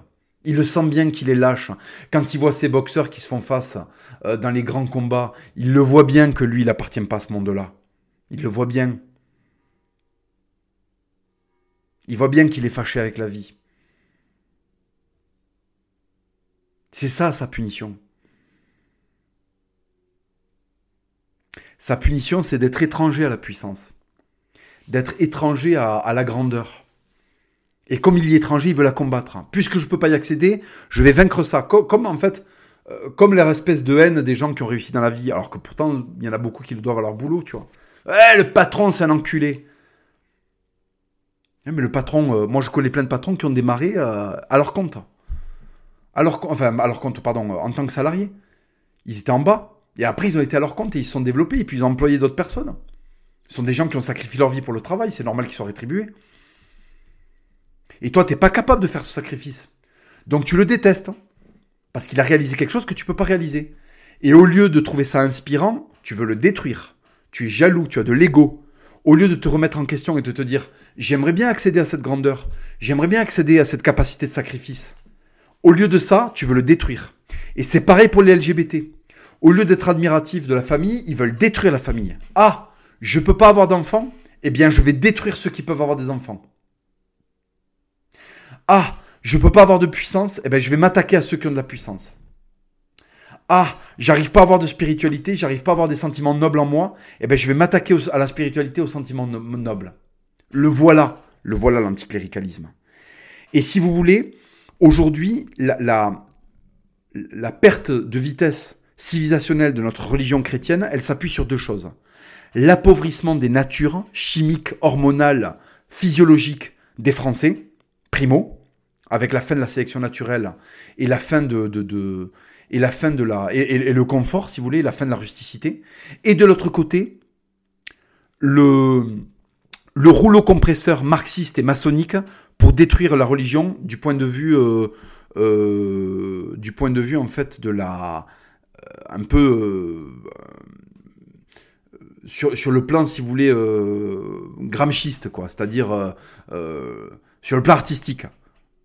Sur le plan de l'influence. Le cinéma, la radio, la télé. Allez, allez, allez. Des attaques contre le christianisme, des attaques contre le christianisme. Et on y va, on y va. Et dans la musique, et dans les clips. Et vas-y qu'on met du symbole de, l'antéchrist et tout ça. Voilà. Ce sont ces deux piliers-là qui font prospérer l'anticatholicisme dans notre pays. Et c'est normal que vous soyez déboussolé quand vous allez à l'église. C'est normal. Tout a été fait pour que ça vous soit étranger. Alors que c'était la maison du français, parce que c'était la maison de Dieu, et que la France est la maison de Dieu. C'est le jardin de Dieu. C'est la fille aînée de l'église. L'Arménie, il est aussi. Hein. Euh, il n'y a pas que la France qui est le jardin de Dieu. Dieu a ses jardins partout. Mais un des jardins de Dieu, c'était la France. Et le travail a tellement été bien fait qu'aujourd'hui vous êtes déboussolé. Ça vous semble complètement ridicule de vous rapprocher de Dieu. Vous allez à la messe, vous avez l'impression d'être sur Jupiter. Vous êtes beaucoup à me le dire. Mais je comprends pas, il se passe rien. Mais c'est normal qu'il se passe rien. Vous avez été déconnecté de vous-même, de votre essence. Vous n'êtes que des demi-individus pour le moment. Et c'est très très dur quand on est un demi-individu euh, d'aller dans un endroit qui convoque l'individu entier qui convoque le surindividu. Quand vous allez à l'église, Dieu convoque l'être entier, votre entièreté, vous, tout, votre âme, votre corps, vos ancêtres, votre histoire, votre expérience, tout. Tout doit communier avec lui. Et plus rien ne peut communier avec lui parce que vous avez été amputé. Votre esprit est amputé.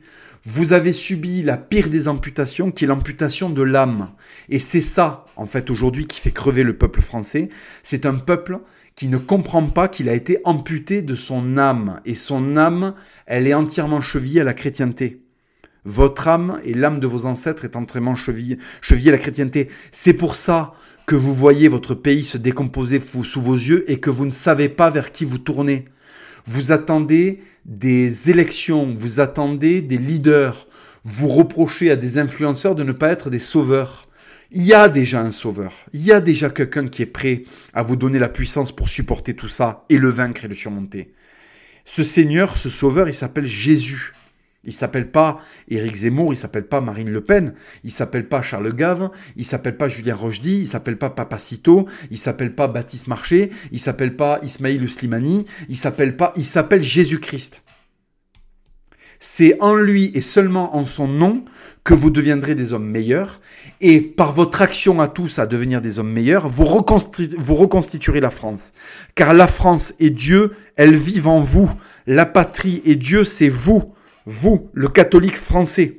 La France catholique, elle vit en moi. Hugo Gilles Jimenez, l'Espagne catholique aussi d'ailleurs, je suis le tributaire des deux. Elles vivent en moi, et tant que je suis vivant, elles vivent, elles ne sont pas détruites. Il peut se passer ce qui, ce qui veut à la tête de l'État, il peut y avoir autant de mecs qui veulent, qui vont poignarder euh, des, des, des, des curés dans leur église ou des bébés dans les parcs. Dieu et la France continuent de vivre effrontément en moi. Et ils vivront à travers mes enfants. Et ils vivront à travers vos enfants. Et, et, et, et Christ, le Christ, Dieu euh, et, la France vivent en nous. En nous, en nous tous. Ceux qui écoutaient ce podcast, Christ et la France vivent en vous. Même si ça ne ressort pas extérieurement. Parce que vous aimeriez avoir un décor français. Mais qui a fabriqué un décor français? Qui a fabriqué un pays français prospère? Des Français chrétiens. Des Français chrétiens. Toi, le Savoyard qui m'écoute, le Bourguignon, l'Alsacien, le Parisien, le Breton, le Ch'ti, le Normand, toi le, Landais, le Basque, le Gersois, le Gascon, toi le Provençal, l'Ardéchois, euh, toi le fils des Alpes, toi euh, euh, l'enfant du, Grand Nord, du pays catalan, euh, de l'Ariège, de tout ce que vous voulez, toi qui m'écoutes, toi qui m'écoutes, il n'y a pas un de tes ancêtres qui ne se soit pas agenouillé devant Dieu. Il n'y a pas un, il n'y a pas un de tes ancêtres qui n'ait pas participé à l'édification de ce pays, à l'édification de la France. Il n'y a pas un de tes ancêtres qui n'ait pas défendu ce pays avec le Christ dans le cœur et la France ou le royaume de France sur sa bannière. Voilà. Est-ce que tu vas faire défaut à cet ancêtre? À ces ancêtres-là, parce qu'il y en a plusieurs Est-ce que tu vas leur faire défaut? Est-ce que tu vas être le premier de ta lignée à tourner le dos à ces préceptes? Est-ce que tu vas être le premier de ta lignée à dissocier la France du Christ? Est-ce que tu vas être le premier de ta lignée à te détourner de Dieu? J'espère pour toi que non. J'espère pour toi que non. Tout, tout, tout lutte pour que nous ne soyons pas dans la continuité de nos ancêtres. Tout et c'est le triomphe du diable, c'est que tout est fait pour que vous soyez étranger, que vous sentiez étranger à la religion catholique, que vous ayez l'impression que c'est du charabia. Et pourtant, et pourtant, si vous menez des vies dignes, si vous faites les bons choix, si vous comportez de la bonne manière, le discours, le sermon va vous parler de plus en plus le sermon va vous parler de plus en plus. Alors évidemment, il y a des églises, vous avez des espèces d'illuminés, euh, de, de, de néo-chrétiens complètement, euh, euh, comment s'appelle, euh, complètement bercés par l'esprit des Lumières qui sont en train de dévoyer le message du Christ. C'est pour ça qu'il faut bien choisir la messe où vous allez. Les messes traditionnelles sont toujours les meilleures. là, si vous avez eu une vie avec des épreuves qui ont un sens, Dieu va vous parler. Et vous savez pourquoi il y a autant de gens à qui Dieu ne parle plus?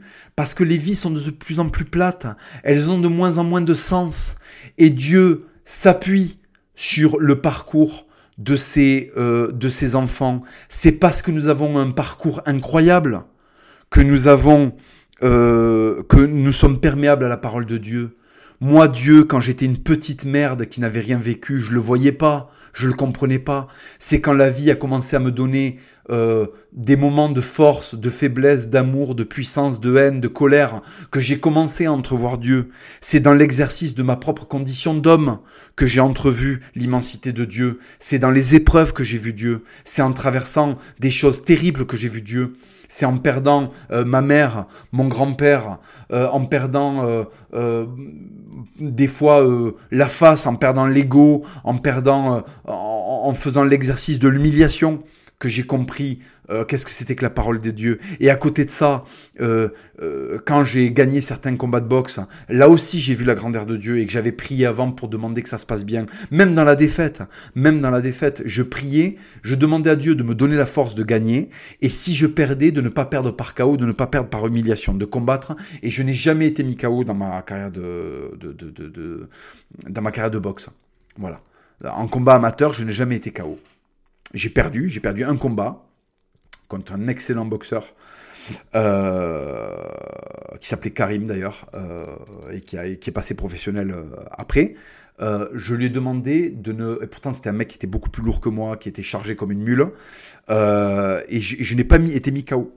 J'ai été saoulé de coups, mais je n'ai pas été mis KO. J'ai perdu au point. Voilà. Donc je n'ai pas perdu dans l'humiliation. Voilà. Et j'ai gagné plein d'autres fois et je l'avais demandé à Dieu. Donc Dieu, il donne. Mais si vous voulez, comment voulez-vous rencontrer Dieu si votre vie, c'est Netflix, porno, renonciation euh, à la nation, c'est-à-dire gauchisme en fait, euh, lâcheté et médiocrité? Comment vous voulez rencontrer Dieu là-dedans? Comment vous voulez qu'un Louis Boyard rencontre Dieu? Comment vous voulez qu'un... Un, comment il s'appelle là l'autre, le porc là, qui, qui fait que bouffer là, qui, prétend défendre les ouvriers, qui a un ventre de bourgeois du 19e là, euh, Corbière, Comment voulez-vous qu'un corbière rencontre Dieu? Comment voulez-vous qu'un type qui prétend défendre les ouvriers et qui se gave euh, euh, comme un cochon et qui habite, euh, qui, habite des logements qui sont prévus pour les gens qui ont beaucoup moins d'argent que lui, comment voulez-vous quelqu'un d'aussi vil rencontre Dieu? Dieu c'est un cadeau. Dieu ça ne se donne pas à tout le monde. Euh, vous avez souvent des musulmans qui me disent ah, regarde, l'islam progresse et le catholicisme, ça s'adresse de moins en moins. Mais c'est normal que le catholicisme euh, perde de la, perde euh, perde du terrain quand je vois le nombre d'individus qui sont des merdes dans cette France du 21e siècle. Évidemment que plus il y a de merdes sur Terre, moins il y a de catholiques. Heureusement, heureusement. Mais si ce siècle n'est pas le siècle du catholicisme, c'est qu'il y a une raison. C'est qu'il y a une raison. Tous les mecs que je vois se convertir au catholicisme, ce sont des machines. Ce sont des types avec qui je veux être à la prochaine croisade. Là, euh, je vais vous donner des exemples. Euh, deux mecs que je fréquente souvent qui sont euh, convertis au, catholicisme, en tout cas qui sont des pratiquants et des catholiques sincères. Antoine de la Gauzie, descendant d'illustres capitaines gascons qui ont défendu la France dans des batailles à un contre cinq. Euh, qui a joué pilier pendant des années, qui est un putain de gersois pur sang, euh, qui est euh, tripier, quoi, qui est tripier. Vous vous rendez compte le style du mec? Voilà, lui, là, il, est catéchumène. C'est un mec de sans plombe qui, a un cœur énorme, qui a énormément de courage, je vous jure. On se tambourine la gueule dans les, on se tambourine la gueule dans les entraînements. Je lui ai pété le nez, il m'a déplacé des cervicales. J'ai eu les cervicales déplacées de tellement qu'on se met des crochets d'animaux. Antoine de Lagosie, c'est ça, le nouveau chrétien, le, nouveau catholique. Le mec fait sans plombe. Il a une démarche de gorille. C'est des mecs comme lui qui ont pris Jérusalem, c'est des mecs comme lui euh, qui ont fait gagner des batailles pour le royaume de France. C'est ses ancêtres, les Gascons. Les capitaines Gascons, parce qu'il est descendant de, de capitaine Gascon, le mec. Je sais pas si vous vous rendez compte, le, nouveau catholique, c'est ça. C'est un mec qui est, euh, euh, euh, qui est, je crois, peut-être pas doctorant, mais qui a un très très haut niveau d'études en histoire. Le mec, il était prof d'histoire. Et après, il me décale les cervicales à la boxe.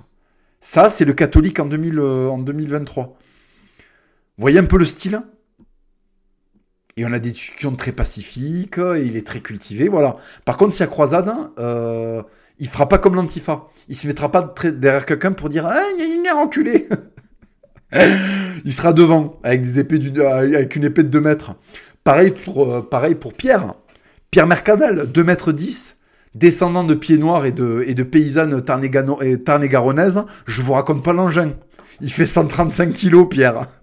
Il a défié la République. Il ne s'est pas mis à genoux devant la République. C'est ça, un catholique il met des claques en boîte de nuit, il élève des cochons.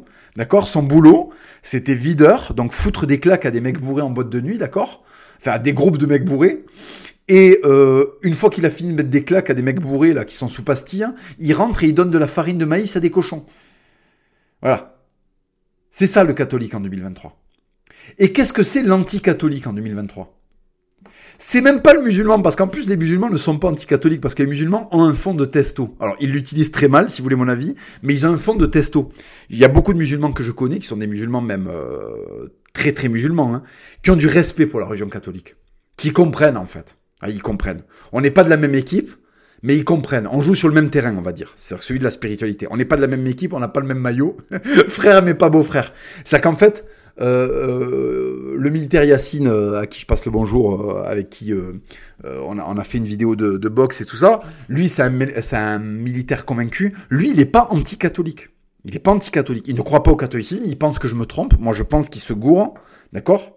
Mais il n'est pas anti-catholique. Donc, on joue sur le même terrain, pas avec le même maillot. Voilà. Après, ce qu'on espère, c'est qu'on va marquer plus de buts chacun. Bon, voilà. Euh, et moi, j'ai beaucoup plus de respect pour lui que pour un gauchiste. Hein. Ça, soyons très très clairs là-dessus. Hein. Soyons très très clairs là-dessus. Euh, bref, sachant que c'est un type qui défend la France, qui porte l'uniforme et tout. Voilà. Bon. Euh, un antifa, ça ne rentre même pas sur le terrain. Ils sont même pas dans nos vestiaires. Ils ont même pas le droit d'assister au match. Ils sont dehors en train de faire la manche. Parce qu'eux n'ont pas la testo pour comprendre en fait. Eux, c'est pas des Antoine de Lagosie ou des Pierre, ou des Pierre, Guillaume Mercadal, hein, je vous le dis. Hein. Donc pourquoi ces mecs-là sont touchés par la religion et pourquoi les autres merdes qui font, euh, euh, qui ont des, qui, sont pas courageux, qui sont des, euh, qui sont des pleutres, qui sont full porno, full vaccin, pourquoi ceux-là ça les touche pas le Eh, je comprends pas, ben non, ça m'intéresse pas. Mais, mais ça t'intéresse pas, fils de pute, parce qu'en fait, t'as pas la nature pour. Si au fond de vous, il y a une petite question il y a quelque chose qui vous taraude pour venir vers Dieu, c'est bon signe, ça veut dire qu'il y a de la testo qui sommeille. Après, il faut le cultiver. Il faut le cultiver. Le Raptor, qui est un énorme euh, euh, scientifique, hein, qui est quelqu'un qui a fait des études scientifiques, qui a un esprit rationnel, ordonné, c'est quelqu'un qui ne rejette pas la, spiritualité. C'est quelqu'un qui a une énorme spiritualité. Moi, je pense que le Raptor est croyant. Euh, c'est il, en parle d'ailleurs souvent dans ses podcasts de spiritualité. Regardez, le type a bâti une entreprise, fondé un foyer, euh, et il vous parle souvent de spiritualité, de l'importance de se reconnecter à ces choses-là. Après, je sais, moi, je, on, parle rarement de religion. Euh, je, ne sais pas euh, en quoi il croit exactement, mais il a une forme de spiritualité qui est, qui est, qui est normale parce qu'en fait, il a de la testo dans le corps.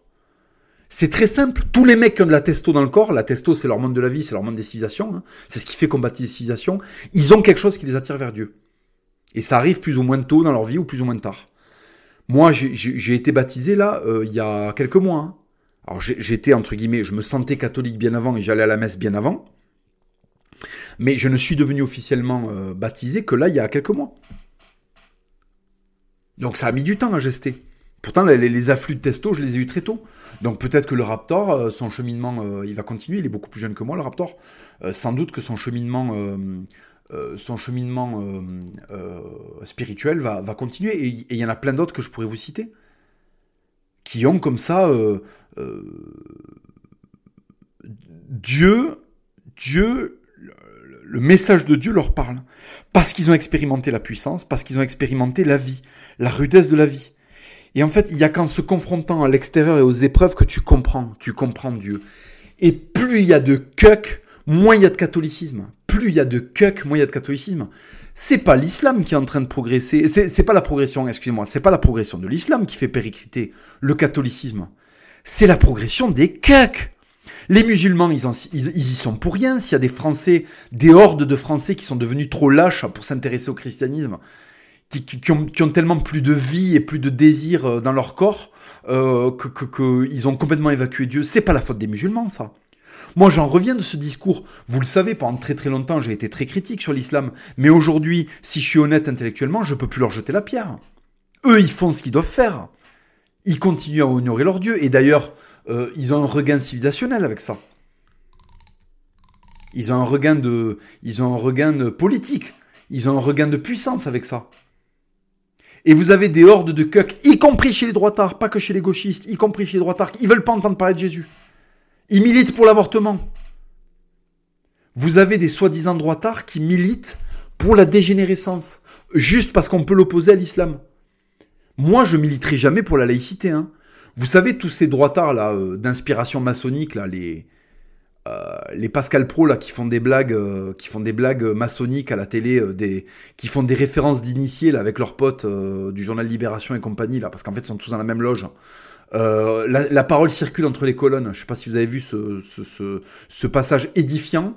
Euh, à un moment, euh, ils font un délire d'initié entre eux, ils se font des clins d'œil de, francs-maçons. Ces mecs-là, ils combattent l'islam, pas pour l'amour de Jésus-Christ. Hein. Ils combattent pas l'islam pour l'amour de Jésus-Christ. Hein. Ils combattent l'islam pour l'amour de la laïcité. La laïcité, qu'est-ce que c'est? La laïcité, c'est le, c'est le, c'est le, le, rejet de Dieu. Le rejet de Dieu. Pourquoi? Pour continuer à, mener des vies de décadents, des vies de décadents, des vies de salopes des vies où tu as 25 maîtresses, hein, où, euh, où tu fais pas de gosses euh, parce qu'en fait ça t'empêche de jouir, euh, des, des, des, des, vies de, de, de, stupre, hein, des vies, de, des vies matérialistes, des, vies de gauchistes en fait. Voilà, le, le, le, mec de droite athée, c'est un mec de gauche qui trouve qu'il y a trop d'arabes, c'est tout. Ça, n'est rien d'autre que ça. Ça n'est rien d'autre que ça. Être de droite, c'est un peu plus que ah il y a trop d'arabes. Eh, Zos 2022, ferme ta gueule, petite merde, ferme ta gueule, petite petite, petite merde. Va. Être, de droite, c'est pas ça. Être de droite, faut présenter là. maintenant, il faut présenter des actes. faut que tu te prennes en main, petite merde. Ça suffit plus de mener ta vie de lâche, de te branler huit fois par jour, de regarder Netflix, euh, d'être un, putain d'avorteur et de dire euh, et de dire ah, vite, vite le retour de la France de Saint-Louis. Qu'est-ce que c'est, fils de pute, la France de Saint-Louis à ton avis? Qu'est-ce que c'est? C'est la communion de plein de Français qui sont catholiques, qui vivent leur catholicisme euh, intimement, qui le vivent dans chaque action de leur putain de vie. Bien sûr qu'on n'est pas parfait. Bien sûr que de temps en temps il y avait des levrettes claquer avec une autre femme que, la tienne. Mais euh, les mecs en ressentaient de la culpabilité. C'était pas la norme. On trouvait pas ça rigolo. Petite merde. Eh, je suis de droite, moi. Ah, t'es de droite? Qu'est-ce que tu penses de l'avortement? Ah, c'est la liberté des femmes. Est-ce que tu veux une claque dans la gueule? Est-ce que tu veux une claque dans la gueule ou est-ce que tu veux que j'appelle l'inquisiteur, petite merde? Je vais faire venir Bernard Dogui, là, tu vas voir, tu vas te mettre à genoux, tu vas prendre un prier, tu vas comprendre ce que c'est que de droite, être de droite. Il va falloir présenter maintenant des efforts. Ça suffit, là, de dire, oui, euh, euh je... je... Eh, moi, je suis dans le camp de la France. Ah bon? Fils de pute, t'as pas de cardio, tu vas pas à l'église, tu te branles, t'es full Netflix, tu t'es fait 5 doses, tu connais même pas l'histoire de ton pays. Petite merde. Petite merde. J'en peux plus de ça.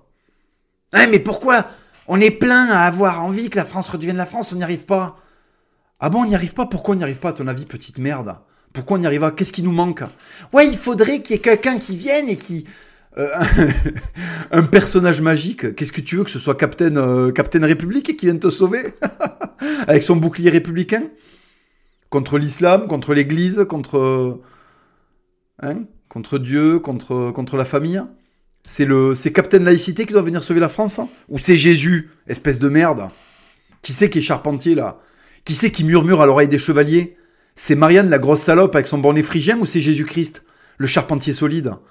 Avec le muscle là de, de, le, muscle de l'avant-bras là que qu'il y a que euh, euh, les champions de bras de fer qui ont là. C'est qui qui murmure à l'oreille des chevaliers? C'est pas c'est Pascal Pro ou c'est Saint-Jacques? C'est qui qui murmure à l'oreille du poilu? Euh, C'est euh, Tugduel, Denis Tugduel, le nouveau patron de, le nouveau patron de, de valeurs euh, Ou c'est gros, euh, ou c'est gros, euh, c'est gros Saint-Michel. À votre avis? C'est qui qui a inspiré les plus gros, les de l'histoire de France? De Benoît Saint-Denis à, à, Charles Martel. Qui c'est? Qui c'est qui les inspire? Je vous pose la question. C'est Marianne C'est euh, les valeurs de la laïcité et l'humanisme.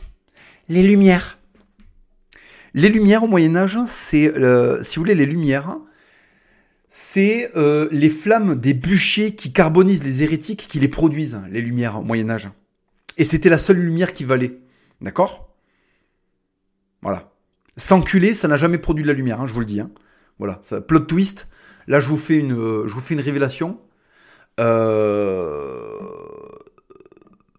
sodomiser des enfants dans des loges, ça n'a jamais produit de la lumière. Hein. Voilà. Voilà, je vous le dis. Je, je, vous informe. Donc là, maintenant, va falloir se reprendre en main et refabriquer du français. Voilà. Et ça commence par toi là, toi qui m'écoutes, hein, tu vois, quand tu vas finir ce podcast, le monde va te mettre une petite distraction, tu vois, pour que tu oublies. Voilà, c'est-à-dire que là, il y a un manga qui va sortir, il y a un film que tu vas avoir envie de voir, il y a un jeu que tu vas avoir envie de faire, et puis ce podcast va te faire du bien sur le coup, et ça va se traduire sur rien du tout. Il faut pas que ça arrive. Ne laisse pas ça se passer. Il faut que ce podcast, il se traduise par des actes il faut que tu te renseignes auprès euh, de l'abbé Raffray, que tu écrives à l'abbé Raffray sur Instagram, tu cherches l'abbé Raffray et tu lui demandes euh, dans quelle paroisse il faut que tu ailles, que tu lui demandes euh, comment faire pour commencer à te faire baptiser, que tu fasses tes deux ans de catéchisme et que tu vives, que tu sortes un peu de chez toi, que tu arrêtes de quequer. Jésus, ne se reçoit pas que à l'église, il se reçoit dans l'exercice de nos vies, je fais que vous le dire. Va prendre des pains à la boxe, va en mettre un petit peu, va exercer ta grandeur et ta piété, va, va, va exercer ton humilité, mets des patates, mets des patates, prends-en et tire-en les conclusions qu'il faut en tirer. Vis un petit peu, bordel de merde. Arrête d'être ce sac à foutre de la République qui obéit sans arrêt, bordel. Mets ton corps à l'exercice. Va voyager, va visiter les cathédrales. Fais de la rando, fais du vélo, rencontre des femmes. Putain, fais des enfants. Moi, là, ma gonzesse, cet été, on va faire un gosse, là. Je, je lui ai expliqué. Je lui ai dit, tu vas prendre un thermomètre dans le cul tous les matins. Dès que tu montes d'un degré, je t'asperge. Voilà, elle est prévenue. Elle est prévenue. Il y a énormément de femmes qui m'ont fait perdre mon temps. Là, c'est bon, celle-là, je vais lui faire faire. elle va avoir un enfant, là. Elle va pondre. Elle est prévenue, là. Donc, si vous voulez, ce que je vous dis, je me l'applique à moi-même. Voilà, après, c'est Dieu qui décide, c'est Dieu qui donne. Voilà, ça fait des années que j'essaie d'avoir des enfants. Euh, euh, le sort fait en sorte que je, je n'y arrive pas. Bon, ben, ça va venir. Donc les arguments, les, choses que je vous donne, on me le reproche, mais j'y travaille, j'y travaille, je vais pas vous donner les détails de ma vie, mais j'y travaille les gars, j'y travaille, putain de merde. ma gonzesse écoute ce podcast, elle est prévenue. Hein. Voilà, elle est prévenue. Si tu m'entends, si tu m'entends, en août, euh, étire-toi bien. Bref, non allez, on va rester correct. Euh, vous comprenez ce que je veux dire? Arrêtez d'être des petits cucks, bordel. Le français est devenu un cuck. Le français est devenu un cuck. Avant, il traversait l'Atlantique pour aller taper des Espagnols parce qu'il a massacré des protestants. Putain. Merde. C'était quoi vos ancêtres? C'était des mecs là qui qui euh, qui, acceptent de, d'être prélevés à 60% et de dire oui à tout et de se faire enculer par le système et de baisser les yeux dans la rue et d'accepter que ses gosses se fassent poignarder? Non, non, votre ancêtre il a un 12 à la maison. Il a un 12. Il a un 12. Il vit dans une maison à la campagne, il se reconnecte. Il y a du sens. Il pense à Dieu et à son pays toute la journée, il y pense, toute la journée. Qu'est-ce que je peux faire pour rendre la France meilleure? Qu'est-ce que je peux faire pour faire plaisir à Dieu? Et comment ces deux choses-là vont avoir des répercussions stylées sur ma vie à moi? Putain de merde. J'ai un frère dont la mère, euh, j'ai un frère dont la mère est savoyarde. D'accord, mon daron, il s'est il s'est recalé avec une savoyarde. Donc j'ai un frère, le machin, il est moitié savoyard, d'accord? C'est pour ça que je big up régulièrement euh, la grosse Savoie, les grosses Alpes. Bon, euh, le type, hein, il est, il est chrétien. Il a, je vous jure, depuis qu'il s'est, depuis qu'il a fait son catéchuménat, tout ça et tout, depuis qu'il pratique et tout, mais il a un nombre de grâces dans sa vie. Déjà, il a une génétique de bâtard. Et sa, pratique de la religion s'est accélérée au moment où il a fait euh, le plus de testo. Il a vraiment pas la même gueule que moi. Hein. Il a une mâchoire carrée, il a des épaules de bâtard, il a une, génétique de gros montagnard, il me, il me, fait bader en fait. Il a une force dans les mains de taré, euh, voilà. Et en fait, il est plein de testo et c'est pour ça qu'il va vers Dieu. C'est pour ça qu'il va vers Dieu. Voilà. Et mon autre frère, qui est de la même mère que moi, eh ben c'est pas la même chose. C'est pas la même chose. Voilà. Il fume, il boit un peu plus, euh, il est de gauche, euh, euh, il n'est pas attiré par les sports de combat, par le dépassement physique, il est un peu plus plomb-plomb. Bon. Et eh ben lui, voilà. Physiquement, c'est autre chose. Voilà. Je l'aime beaucoup, hein, c'est mon frère, je l'aime beaucoup, voilà. on, a, on, a des, on a pris des chemins extrêmement différents politiquement. Mais aujourd'hui, on a mille lieux l'un de l'autre. Là, ce que je vous raconte, c'est incompréhensible pour lui. Parce que il n'a pas fait les boulots euh, manuels que j'ai fait. Il a fait quelques boulots manuels, mais pas autant que moi. Il sait pas. Il n'a pas eu la vie que j'ai eue. Il faut comprendre ça, j'allais dire si tu veux. Comme si je parlais à quelqu'un. Il n'a pas eu la vie que j'ai eue. Donc, euh, ça lui parle moins. Voilà, ça lui parle moins. Dieu lui parle moins. Parce qu'il y a eu moins d'épreuves. Il y a eu des épreuves, mais moins. Bon. Donc voilà. Si vous voulez rencontrer Dieu, allez vous rencontrer vous-même. Mettez votre corps à l'épreuve. Je vous rappelle que le fondement de notre religion, c'est un corps martyrisé. Hein. Le symbole et l'essence de notre religion, c'est un corps martyrisé. Ça, ça devrait vous mettre la, puce à l'oreille. C'est par la souffrance qu'on trouve le salut. Alors bien sûr, on est, on est très très peu à pouvoir endurer ce qu'a enduré Jésus. Hein. Très très peu. Très très très très peu. Mais faut être capable d'endurer un dixième, un centième, un millième de ça. Voilà. Et là, vous vous rapprocherez un petit peu de lui. Parce qu'en fait, finalement, la souffrance, comment on l'obtient? La souffrance, on l'obtient en étant à rebours de ce qu'on vous oblige à faire. La souffrance, on l'obtient euh, en étant attaché aux gens, en étant quelqu'un de bien, en voulant bâtir. Dans un siècle de destruction et de délitement de la famille, la souffrance est omniprésente. Et comme la souffrance est omniprésente, si vous devenez chrétien, ben Dieu sera omniprésent. Et cette souffrance, elle aura un sens. Et vous en tirerez même de l'énergie pour en tirer du bon. Voilà. Moi, je suis persuadé que l'épidémie, l'épidémie de, mal-être qu'il y a en France, l'épidémie de, de, de, de, de comment ça s'appelle, de, de déprime, on est le premier pays sous anxiolytique en Europe, vient du fait que toute cette souffrance qui est donnée, les Français ne lui donnent pas de sens parce qu'ils sont ils ne sont plus, euh, ils ne sont plus catholiques, ils ne sont plus religieux, ils ne sont plus spirituels. Ils n'arrivent plus à traduire cette souffrance, à lui donner un sens spirituellement. Donc ils la subissent.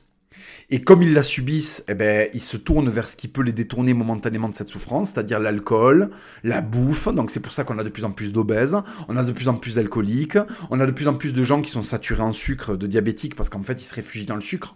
Mais putain, le refuge, il existe, il a été bâti par vos ancêtres, ça s'appelle l'église du village. Ça s'appelle la cathédrale.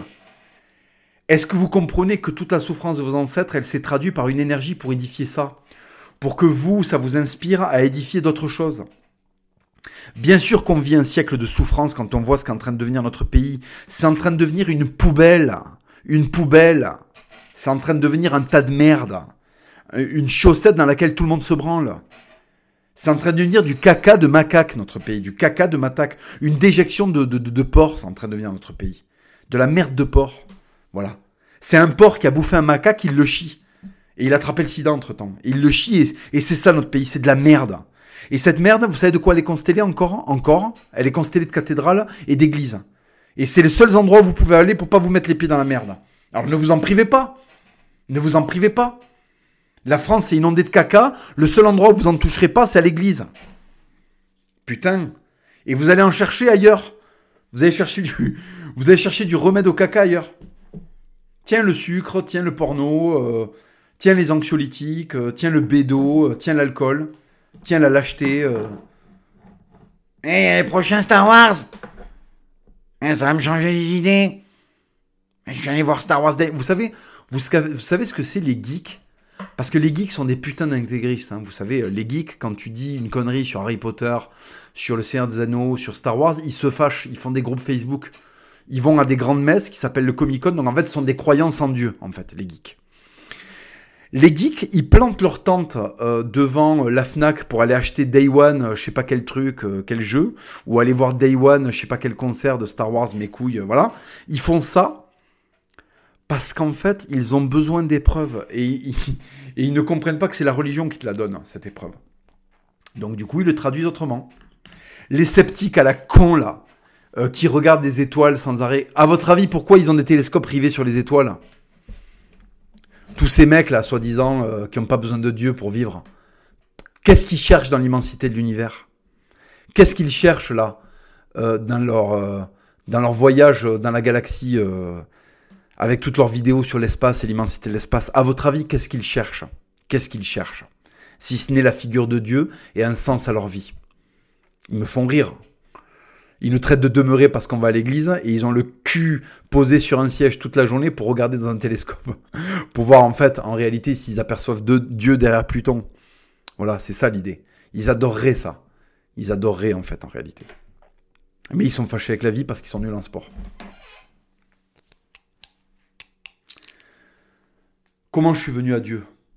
Les épreuves, la douleur, la dureté, et Dieu m'a donné du réconfort. Comment je suis resté avec Dieu? J'ai appris son message, je l'ai fait mien, je l'ai mis en action dans ma vie, et la vie m'a donné des retours positifs en résultant de ces actions et de cette mise en œuvre de ces actions, cette mise en œuvre des préceptes. Qu'est-ce qui fait que j'ai espoir? Les deux raisons précédentes. J'ai rencontré Dieu, j'ai accepté son message, je l'ai mis en action, il m'a rétribué pour ça, et désormais s'ouvre à moi une vie où je serai rétribué par les actions d'honneur et de grandeur que je ferai en son nom. Et chaque fois que je cède à faire des choses petites ou viles, je m'éloigne de lui. Et il est tellement omniprésent aujourd'hui dans ma vie que je ne m'autorise plus à faire des choses qui m'éloignent de lui parce que j'ai trop honte de m'éloigner de lui. C'est ça, d'être catholique. C'est ça d'expérimenter la foi. C'est ça. C'est de sentir la présence de Dieu et dans les grandes gratifications qu'il nous donne et dans la honte qu'on lui fait quand on lui tourne le dos. C'est ça, l'exercice de la foi. C'est se dire qu'on ne tiendra pas et qu'on tient quand même. Vous savez ce que ça a été l'exercice de la foi pour Père Guillaume Mercadal? Ça a été d'être privé d'électricité, de vivre dans un mobilhome pendant six ans, pendant six ans, pour ne pas se mettre à genoux face à un maire. Car le seul devant qui Pierre-Guillaume Mercadal se met à genoux, c'est Jésus-Christ notre Seigneur. C'est pas Christian Orgal, maire de Montjoie.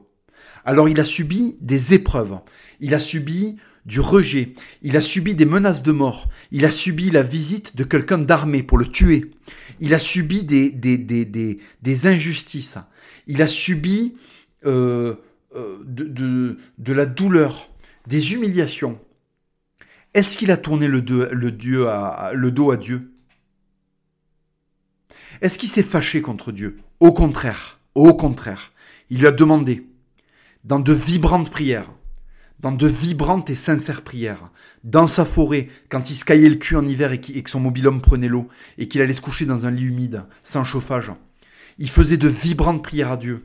Il lui demandait à Dieu, fais en sorte de me faire euh, passer cette épreuve, de montrer au monde de l'injustice que je vis, de faire en sorte que mon exploitation de cochons, elle survive, de faire en sorte que je vive dans la paix. Amène-moi un foyer prospère. Vous savez ce que Dieu lui a envoyé? Dieu lui a envoyé, moi j'y suis pour rien dans cette histoire, hein. c'est les prières de, de Pierre qui ont fait que Dieu m'a ordonné, m'a ordonné, moi sa créature, d'aller me pencher sur cette affaire. Je suis venu, on a fait une vidéo, on a réuni de l'argent. Dieu a donné à Pierre exactement ce que Pierre lui a demandé. Il lui a pas donné en deux jours, il lui a pas donné en un an, il lui a donné en six ans. Parce qu'il fallait que Pierre puisse prendre la mesure de ce que Dieu lui donnait. Est-ce que vous pensez que Dieu, euh, est-ce que vous pensez que Pierre va se détourner de Dieu maintenant qu'il a vécu quelque chose comme ça? Il a demandé pendant six ans et au bout de six ans, Dieu lui a donné. Dieu lui a dit, ou ne lui a pas dit, mais Dieu a fait en sorte de lui envoyer un youtubeur qui a traité son affaire et qui a réussi grâce à Dieu, grâce à Dieu, moi j'y suis pour rien, je n'ai été que l'instrument divin, à vous convaincre, vous, que sa cause était juste. Et vous êtes levé pour lui. Vous avez donné pour lui. Car Dieu l'a voulu. Vous l'avez voulu. Vous avez en fait été touché par la grandeur dans cette histoire. Sachez que ce qui vous a touché, c'est l'œuvre de Dieu. C'est l'œuvre de Dieu. Ce que vous pensez qui vous a touché, c'est mes blagues, ou la situation de Pierre, ou l'injustice de, ce qui, de ce que vous avez vu. Non. La seule chose qui a fait que vous avez donné de l'argent, mes amis, c'est que Dieu a inspiré quelque chose de bon en vous. Parce que toute cette histoire, toute cette vidéo, la personne de Pierre, la personne que je suis, nous sommes entièrement inféodés à Dieu. Et tout ce que nous avons produit est en son nom. Et cette volonté de montrer cette injustice qui a eu lieu dans cette histoire, nous l'avons fait en son nom. En son nom. Euh, pour l'amour du bien.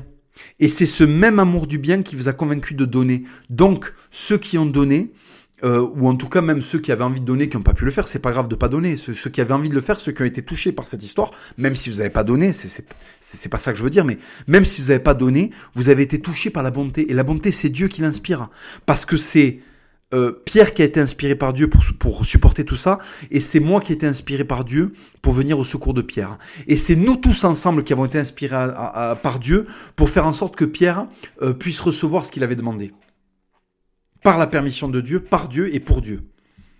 Aujourd'hui, Dieu lui a même donné une femme. Et une femme qui n'est même pas, parce que j'ai entendu ça, hein. j'ai vu, oui, euh, ça y est, il a trouvé une gonzesse parce qu'il est devenu riche. Déjà, il n'est pas devenu riche. Je vous rappelle qu'il était très très endetté à cause des procès, donc il a déjà dû rembourser tous les endettements. Il était endetté aussi par rapport au parc à cochons, parce qu'en fait on lui a tué des cochons, on l'a empêché de, d'installer son... Donc en fait, si vous voulez, c'est pas devenu un homme riche. Il a juste maintenant de quoi travailler. Et Dieu lui a envoyé une femme, et pas une femme qui est intéressée par son argent, parce que la femme qu'il a rencontrée est quelqu'un qui vit très très très très bien, et qui a un salaire bien supérieur à celui de Pierre. Donc c'est pas quelqu'un qui est là parce qu'elle est intéressée. C'est quelqu'un qui est là par la grâce de Dieu. Par la grâce de Dieu. Voilà. Voilà ce que c'est que d'être catholique. Demandez pendant six ans et on vous donne. Vous savez ce que j'ai demandé à Dieu, moi, quand j'étais déménageur? Et que je me levais à 5h30 Et que j'enchaînais deux boulots J'enchaînais deux boulots. Je, déménageais la journée, je dormais quelques heures, j'allais voir mon père euh, qui était en convalescence, ça, ça a duré deux ans. Mon père a eu un cancer du rein, ça a duré deux ans. J'allais le voir à l'hôpital, parce qu'il n'y a pas de chimio quand il y a un cancer du rein, parce que le rein, en fait, euh, est prévu pour, euh, pour en fait, drainer euh, les, choses mauvaises qu'on a dans le, dans le corps. Et donc, on ne fait pas de chimio pour le cancer du rein. Donc, c'est plein d'opérations. voilà, mon père était très âgé à ce moment-là. Je faisais du déménagement dans la journée. Je sortais vers 17h. Je dormais 1h30 J'allais voir mon père qui était à 30 bornes de là où j'habite, en voiture. Je passais une demi-heure avec lui. Je rentrais, je mangeais sur le pouce et j'allais faire mes nuits. Euh, faire mes nuits de sécurité au, parc des expos euh, de Toulouse, l'ancien. Pas le nouveau qu'ils ont fait à, à,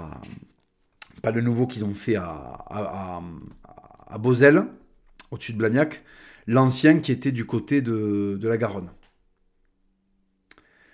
C'était là-bas et j'allais faire mes nuits.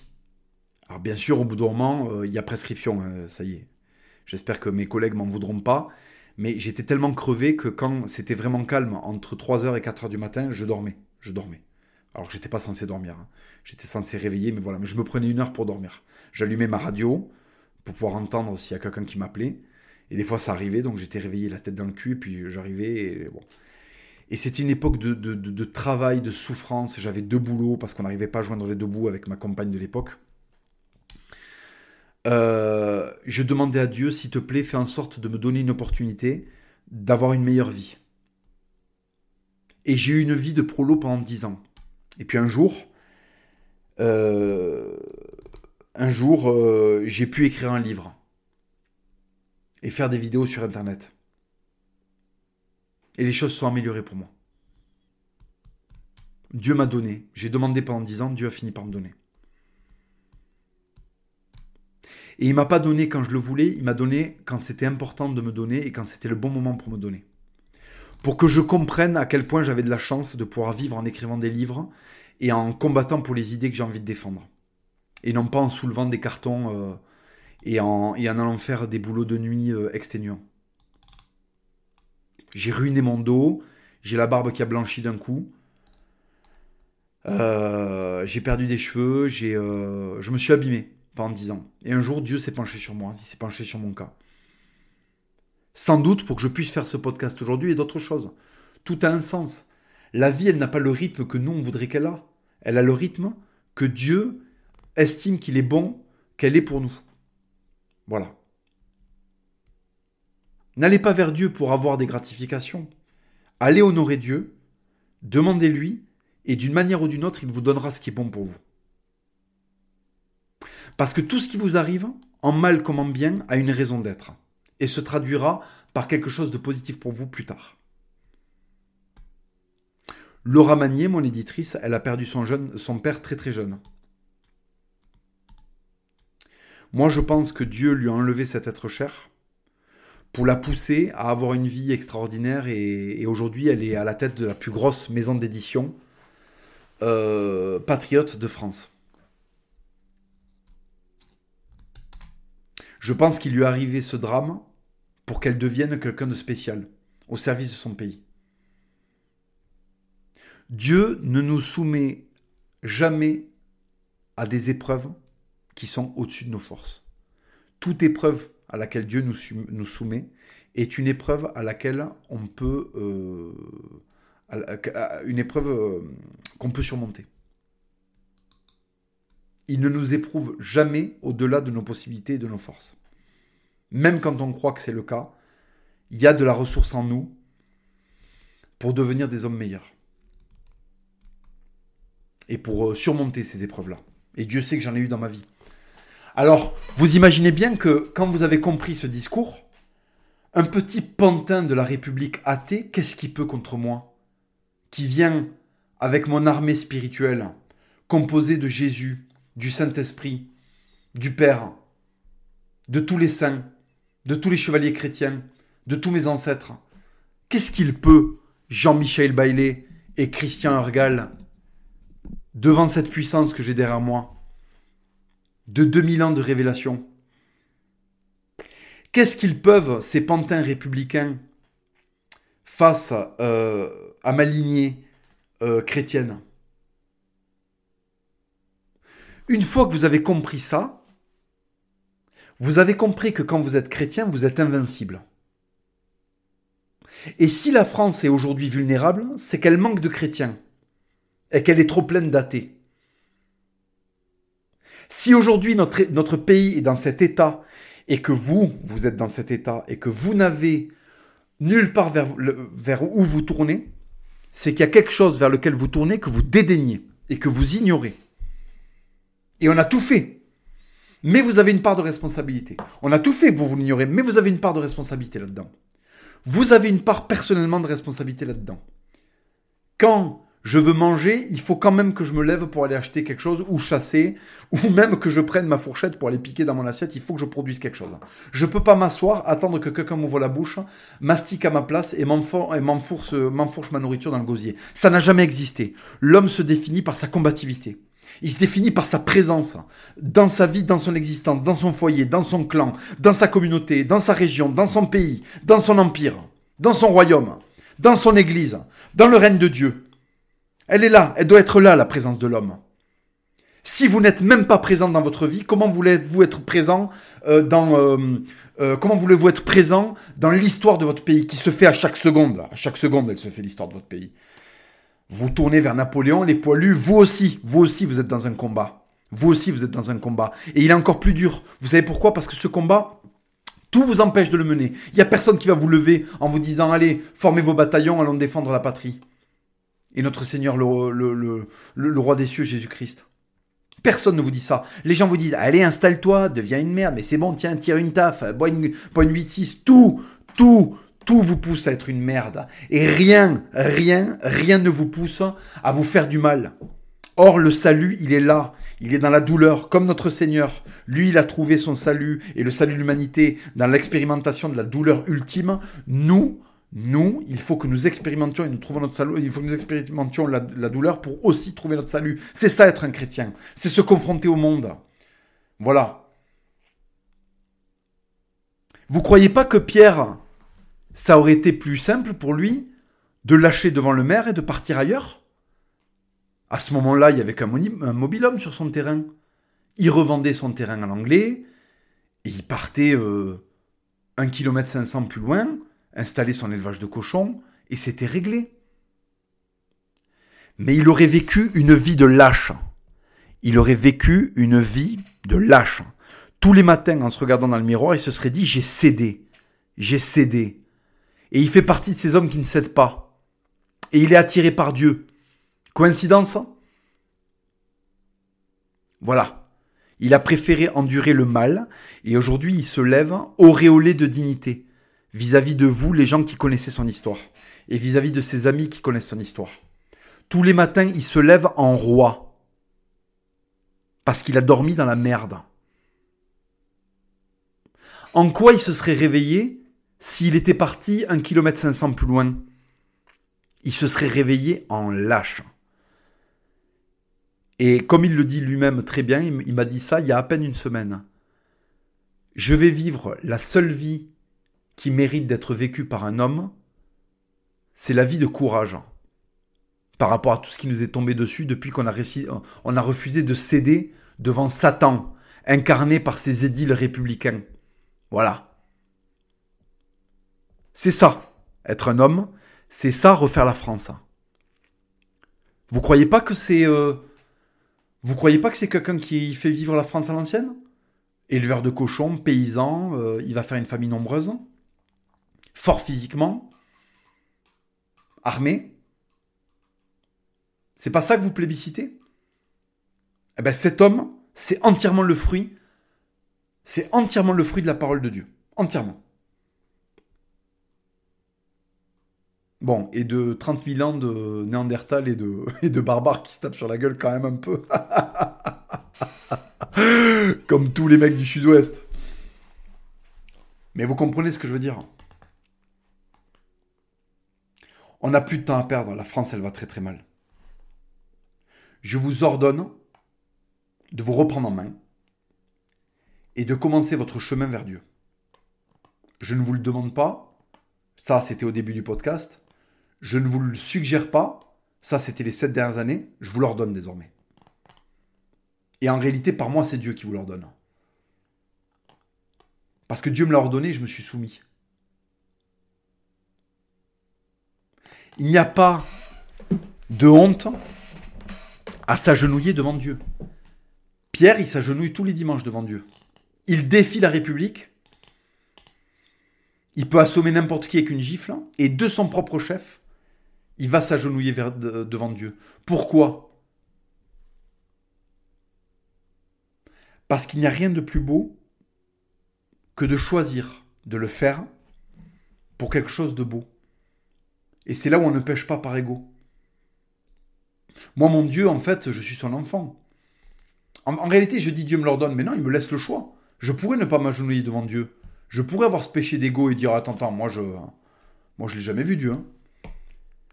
Au moment où je choisis de m'agenouiller vers lui, en fait, en réalité, je le fais rentrer dans ma vie, c'est là où j'ai le plus de grandeur. C'est en étant à genoux que j'ai le plus de grandeur. Vous croyez que j'aurai plus de grandeur en fracassant un antifa? Avec la force physique que j'ai, ou en prenant toute cette force physique et en en, faisant euh, un symbole d'humilité devant Dieu. Moi, je pense que la grandeur, elle est à ce moment où je dis à Dieu, voilà, je t'ai, je t'ai jamais vu de manière perceptible, mais je suis humilié devant toi.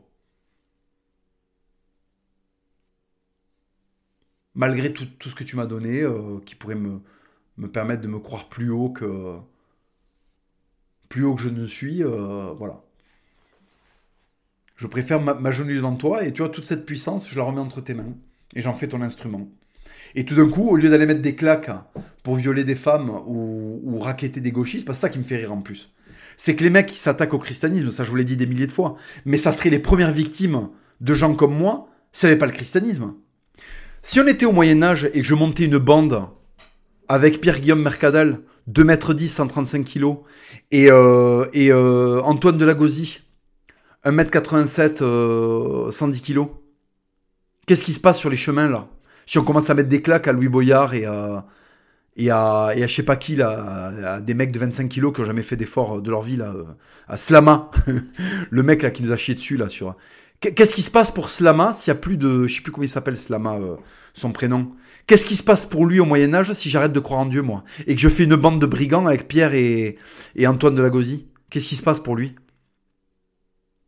1m65, euh, 60 kilos de gras, skinny fat, pas de mâchoire, pas de cervical, pas de menton. Qu'est-ce qui lui arrive à lui s'il n'y a pas Jésus pour nous calmer et inspirer quelque chose de bon en nous? Quelle est l'existence de Slama au Moyen-Âge ça marche de manœuvre par rapport à des mecs comme nous non christianisés. Donc si vous voulez, plus vous exercerez votre puissance dans la musculation, dans les sports de combat, dans la lutte, dans la boxe, dans l'escalade, dans la marche, dans le goût pour la grandeur, dans l'art, plus vous rencontrerez Dieu. Et plus vous aurez des vides minables de pétasses, de salopes, de cucks, de soumis, de merde, moins vous aurez besoin de Dieu, moins vous le rencontrerez. Et plus ça vous, plus ça vous confortera dans l'idée que c'est quelque chose de lointain. Voilà. À vous de choisir. À vous de choisir. Si vous êtes attiré par le, le, catholicisme, si vous avez un peu de testo pour être attiré par le catholicisme, ou si vous voulez continuer à vivre comme un putain d'esclave. Un poulet sans queue ni tête. Arrêtez d'être des droitards et devenez des Français. Devenez des Français. Qui croient en Dieu. Et qui font tout pour leur pays. Amen.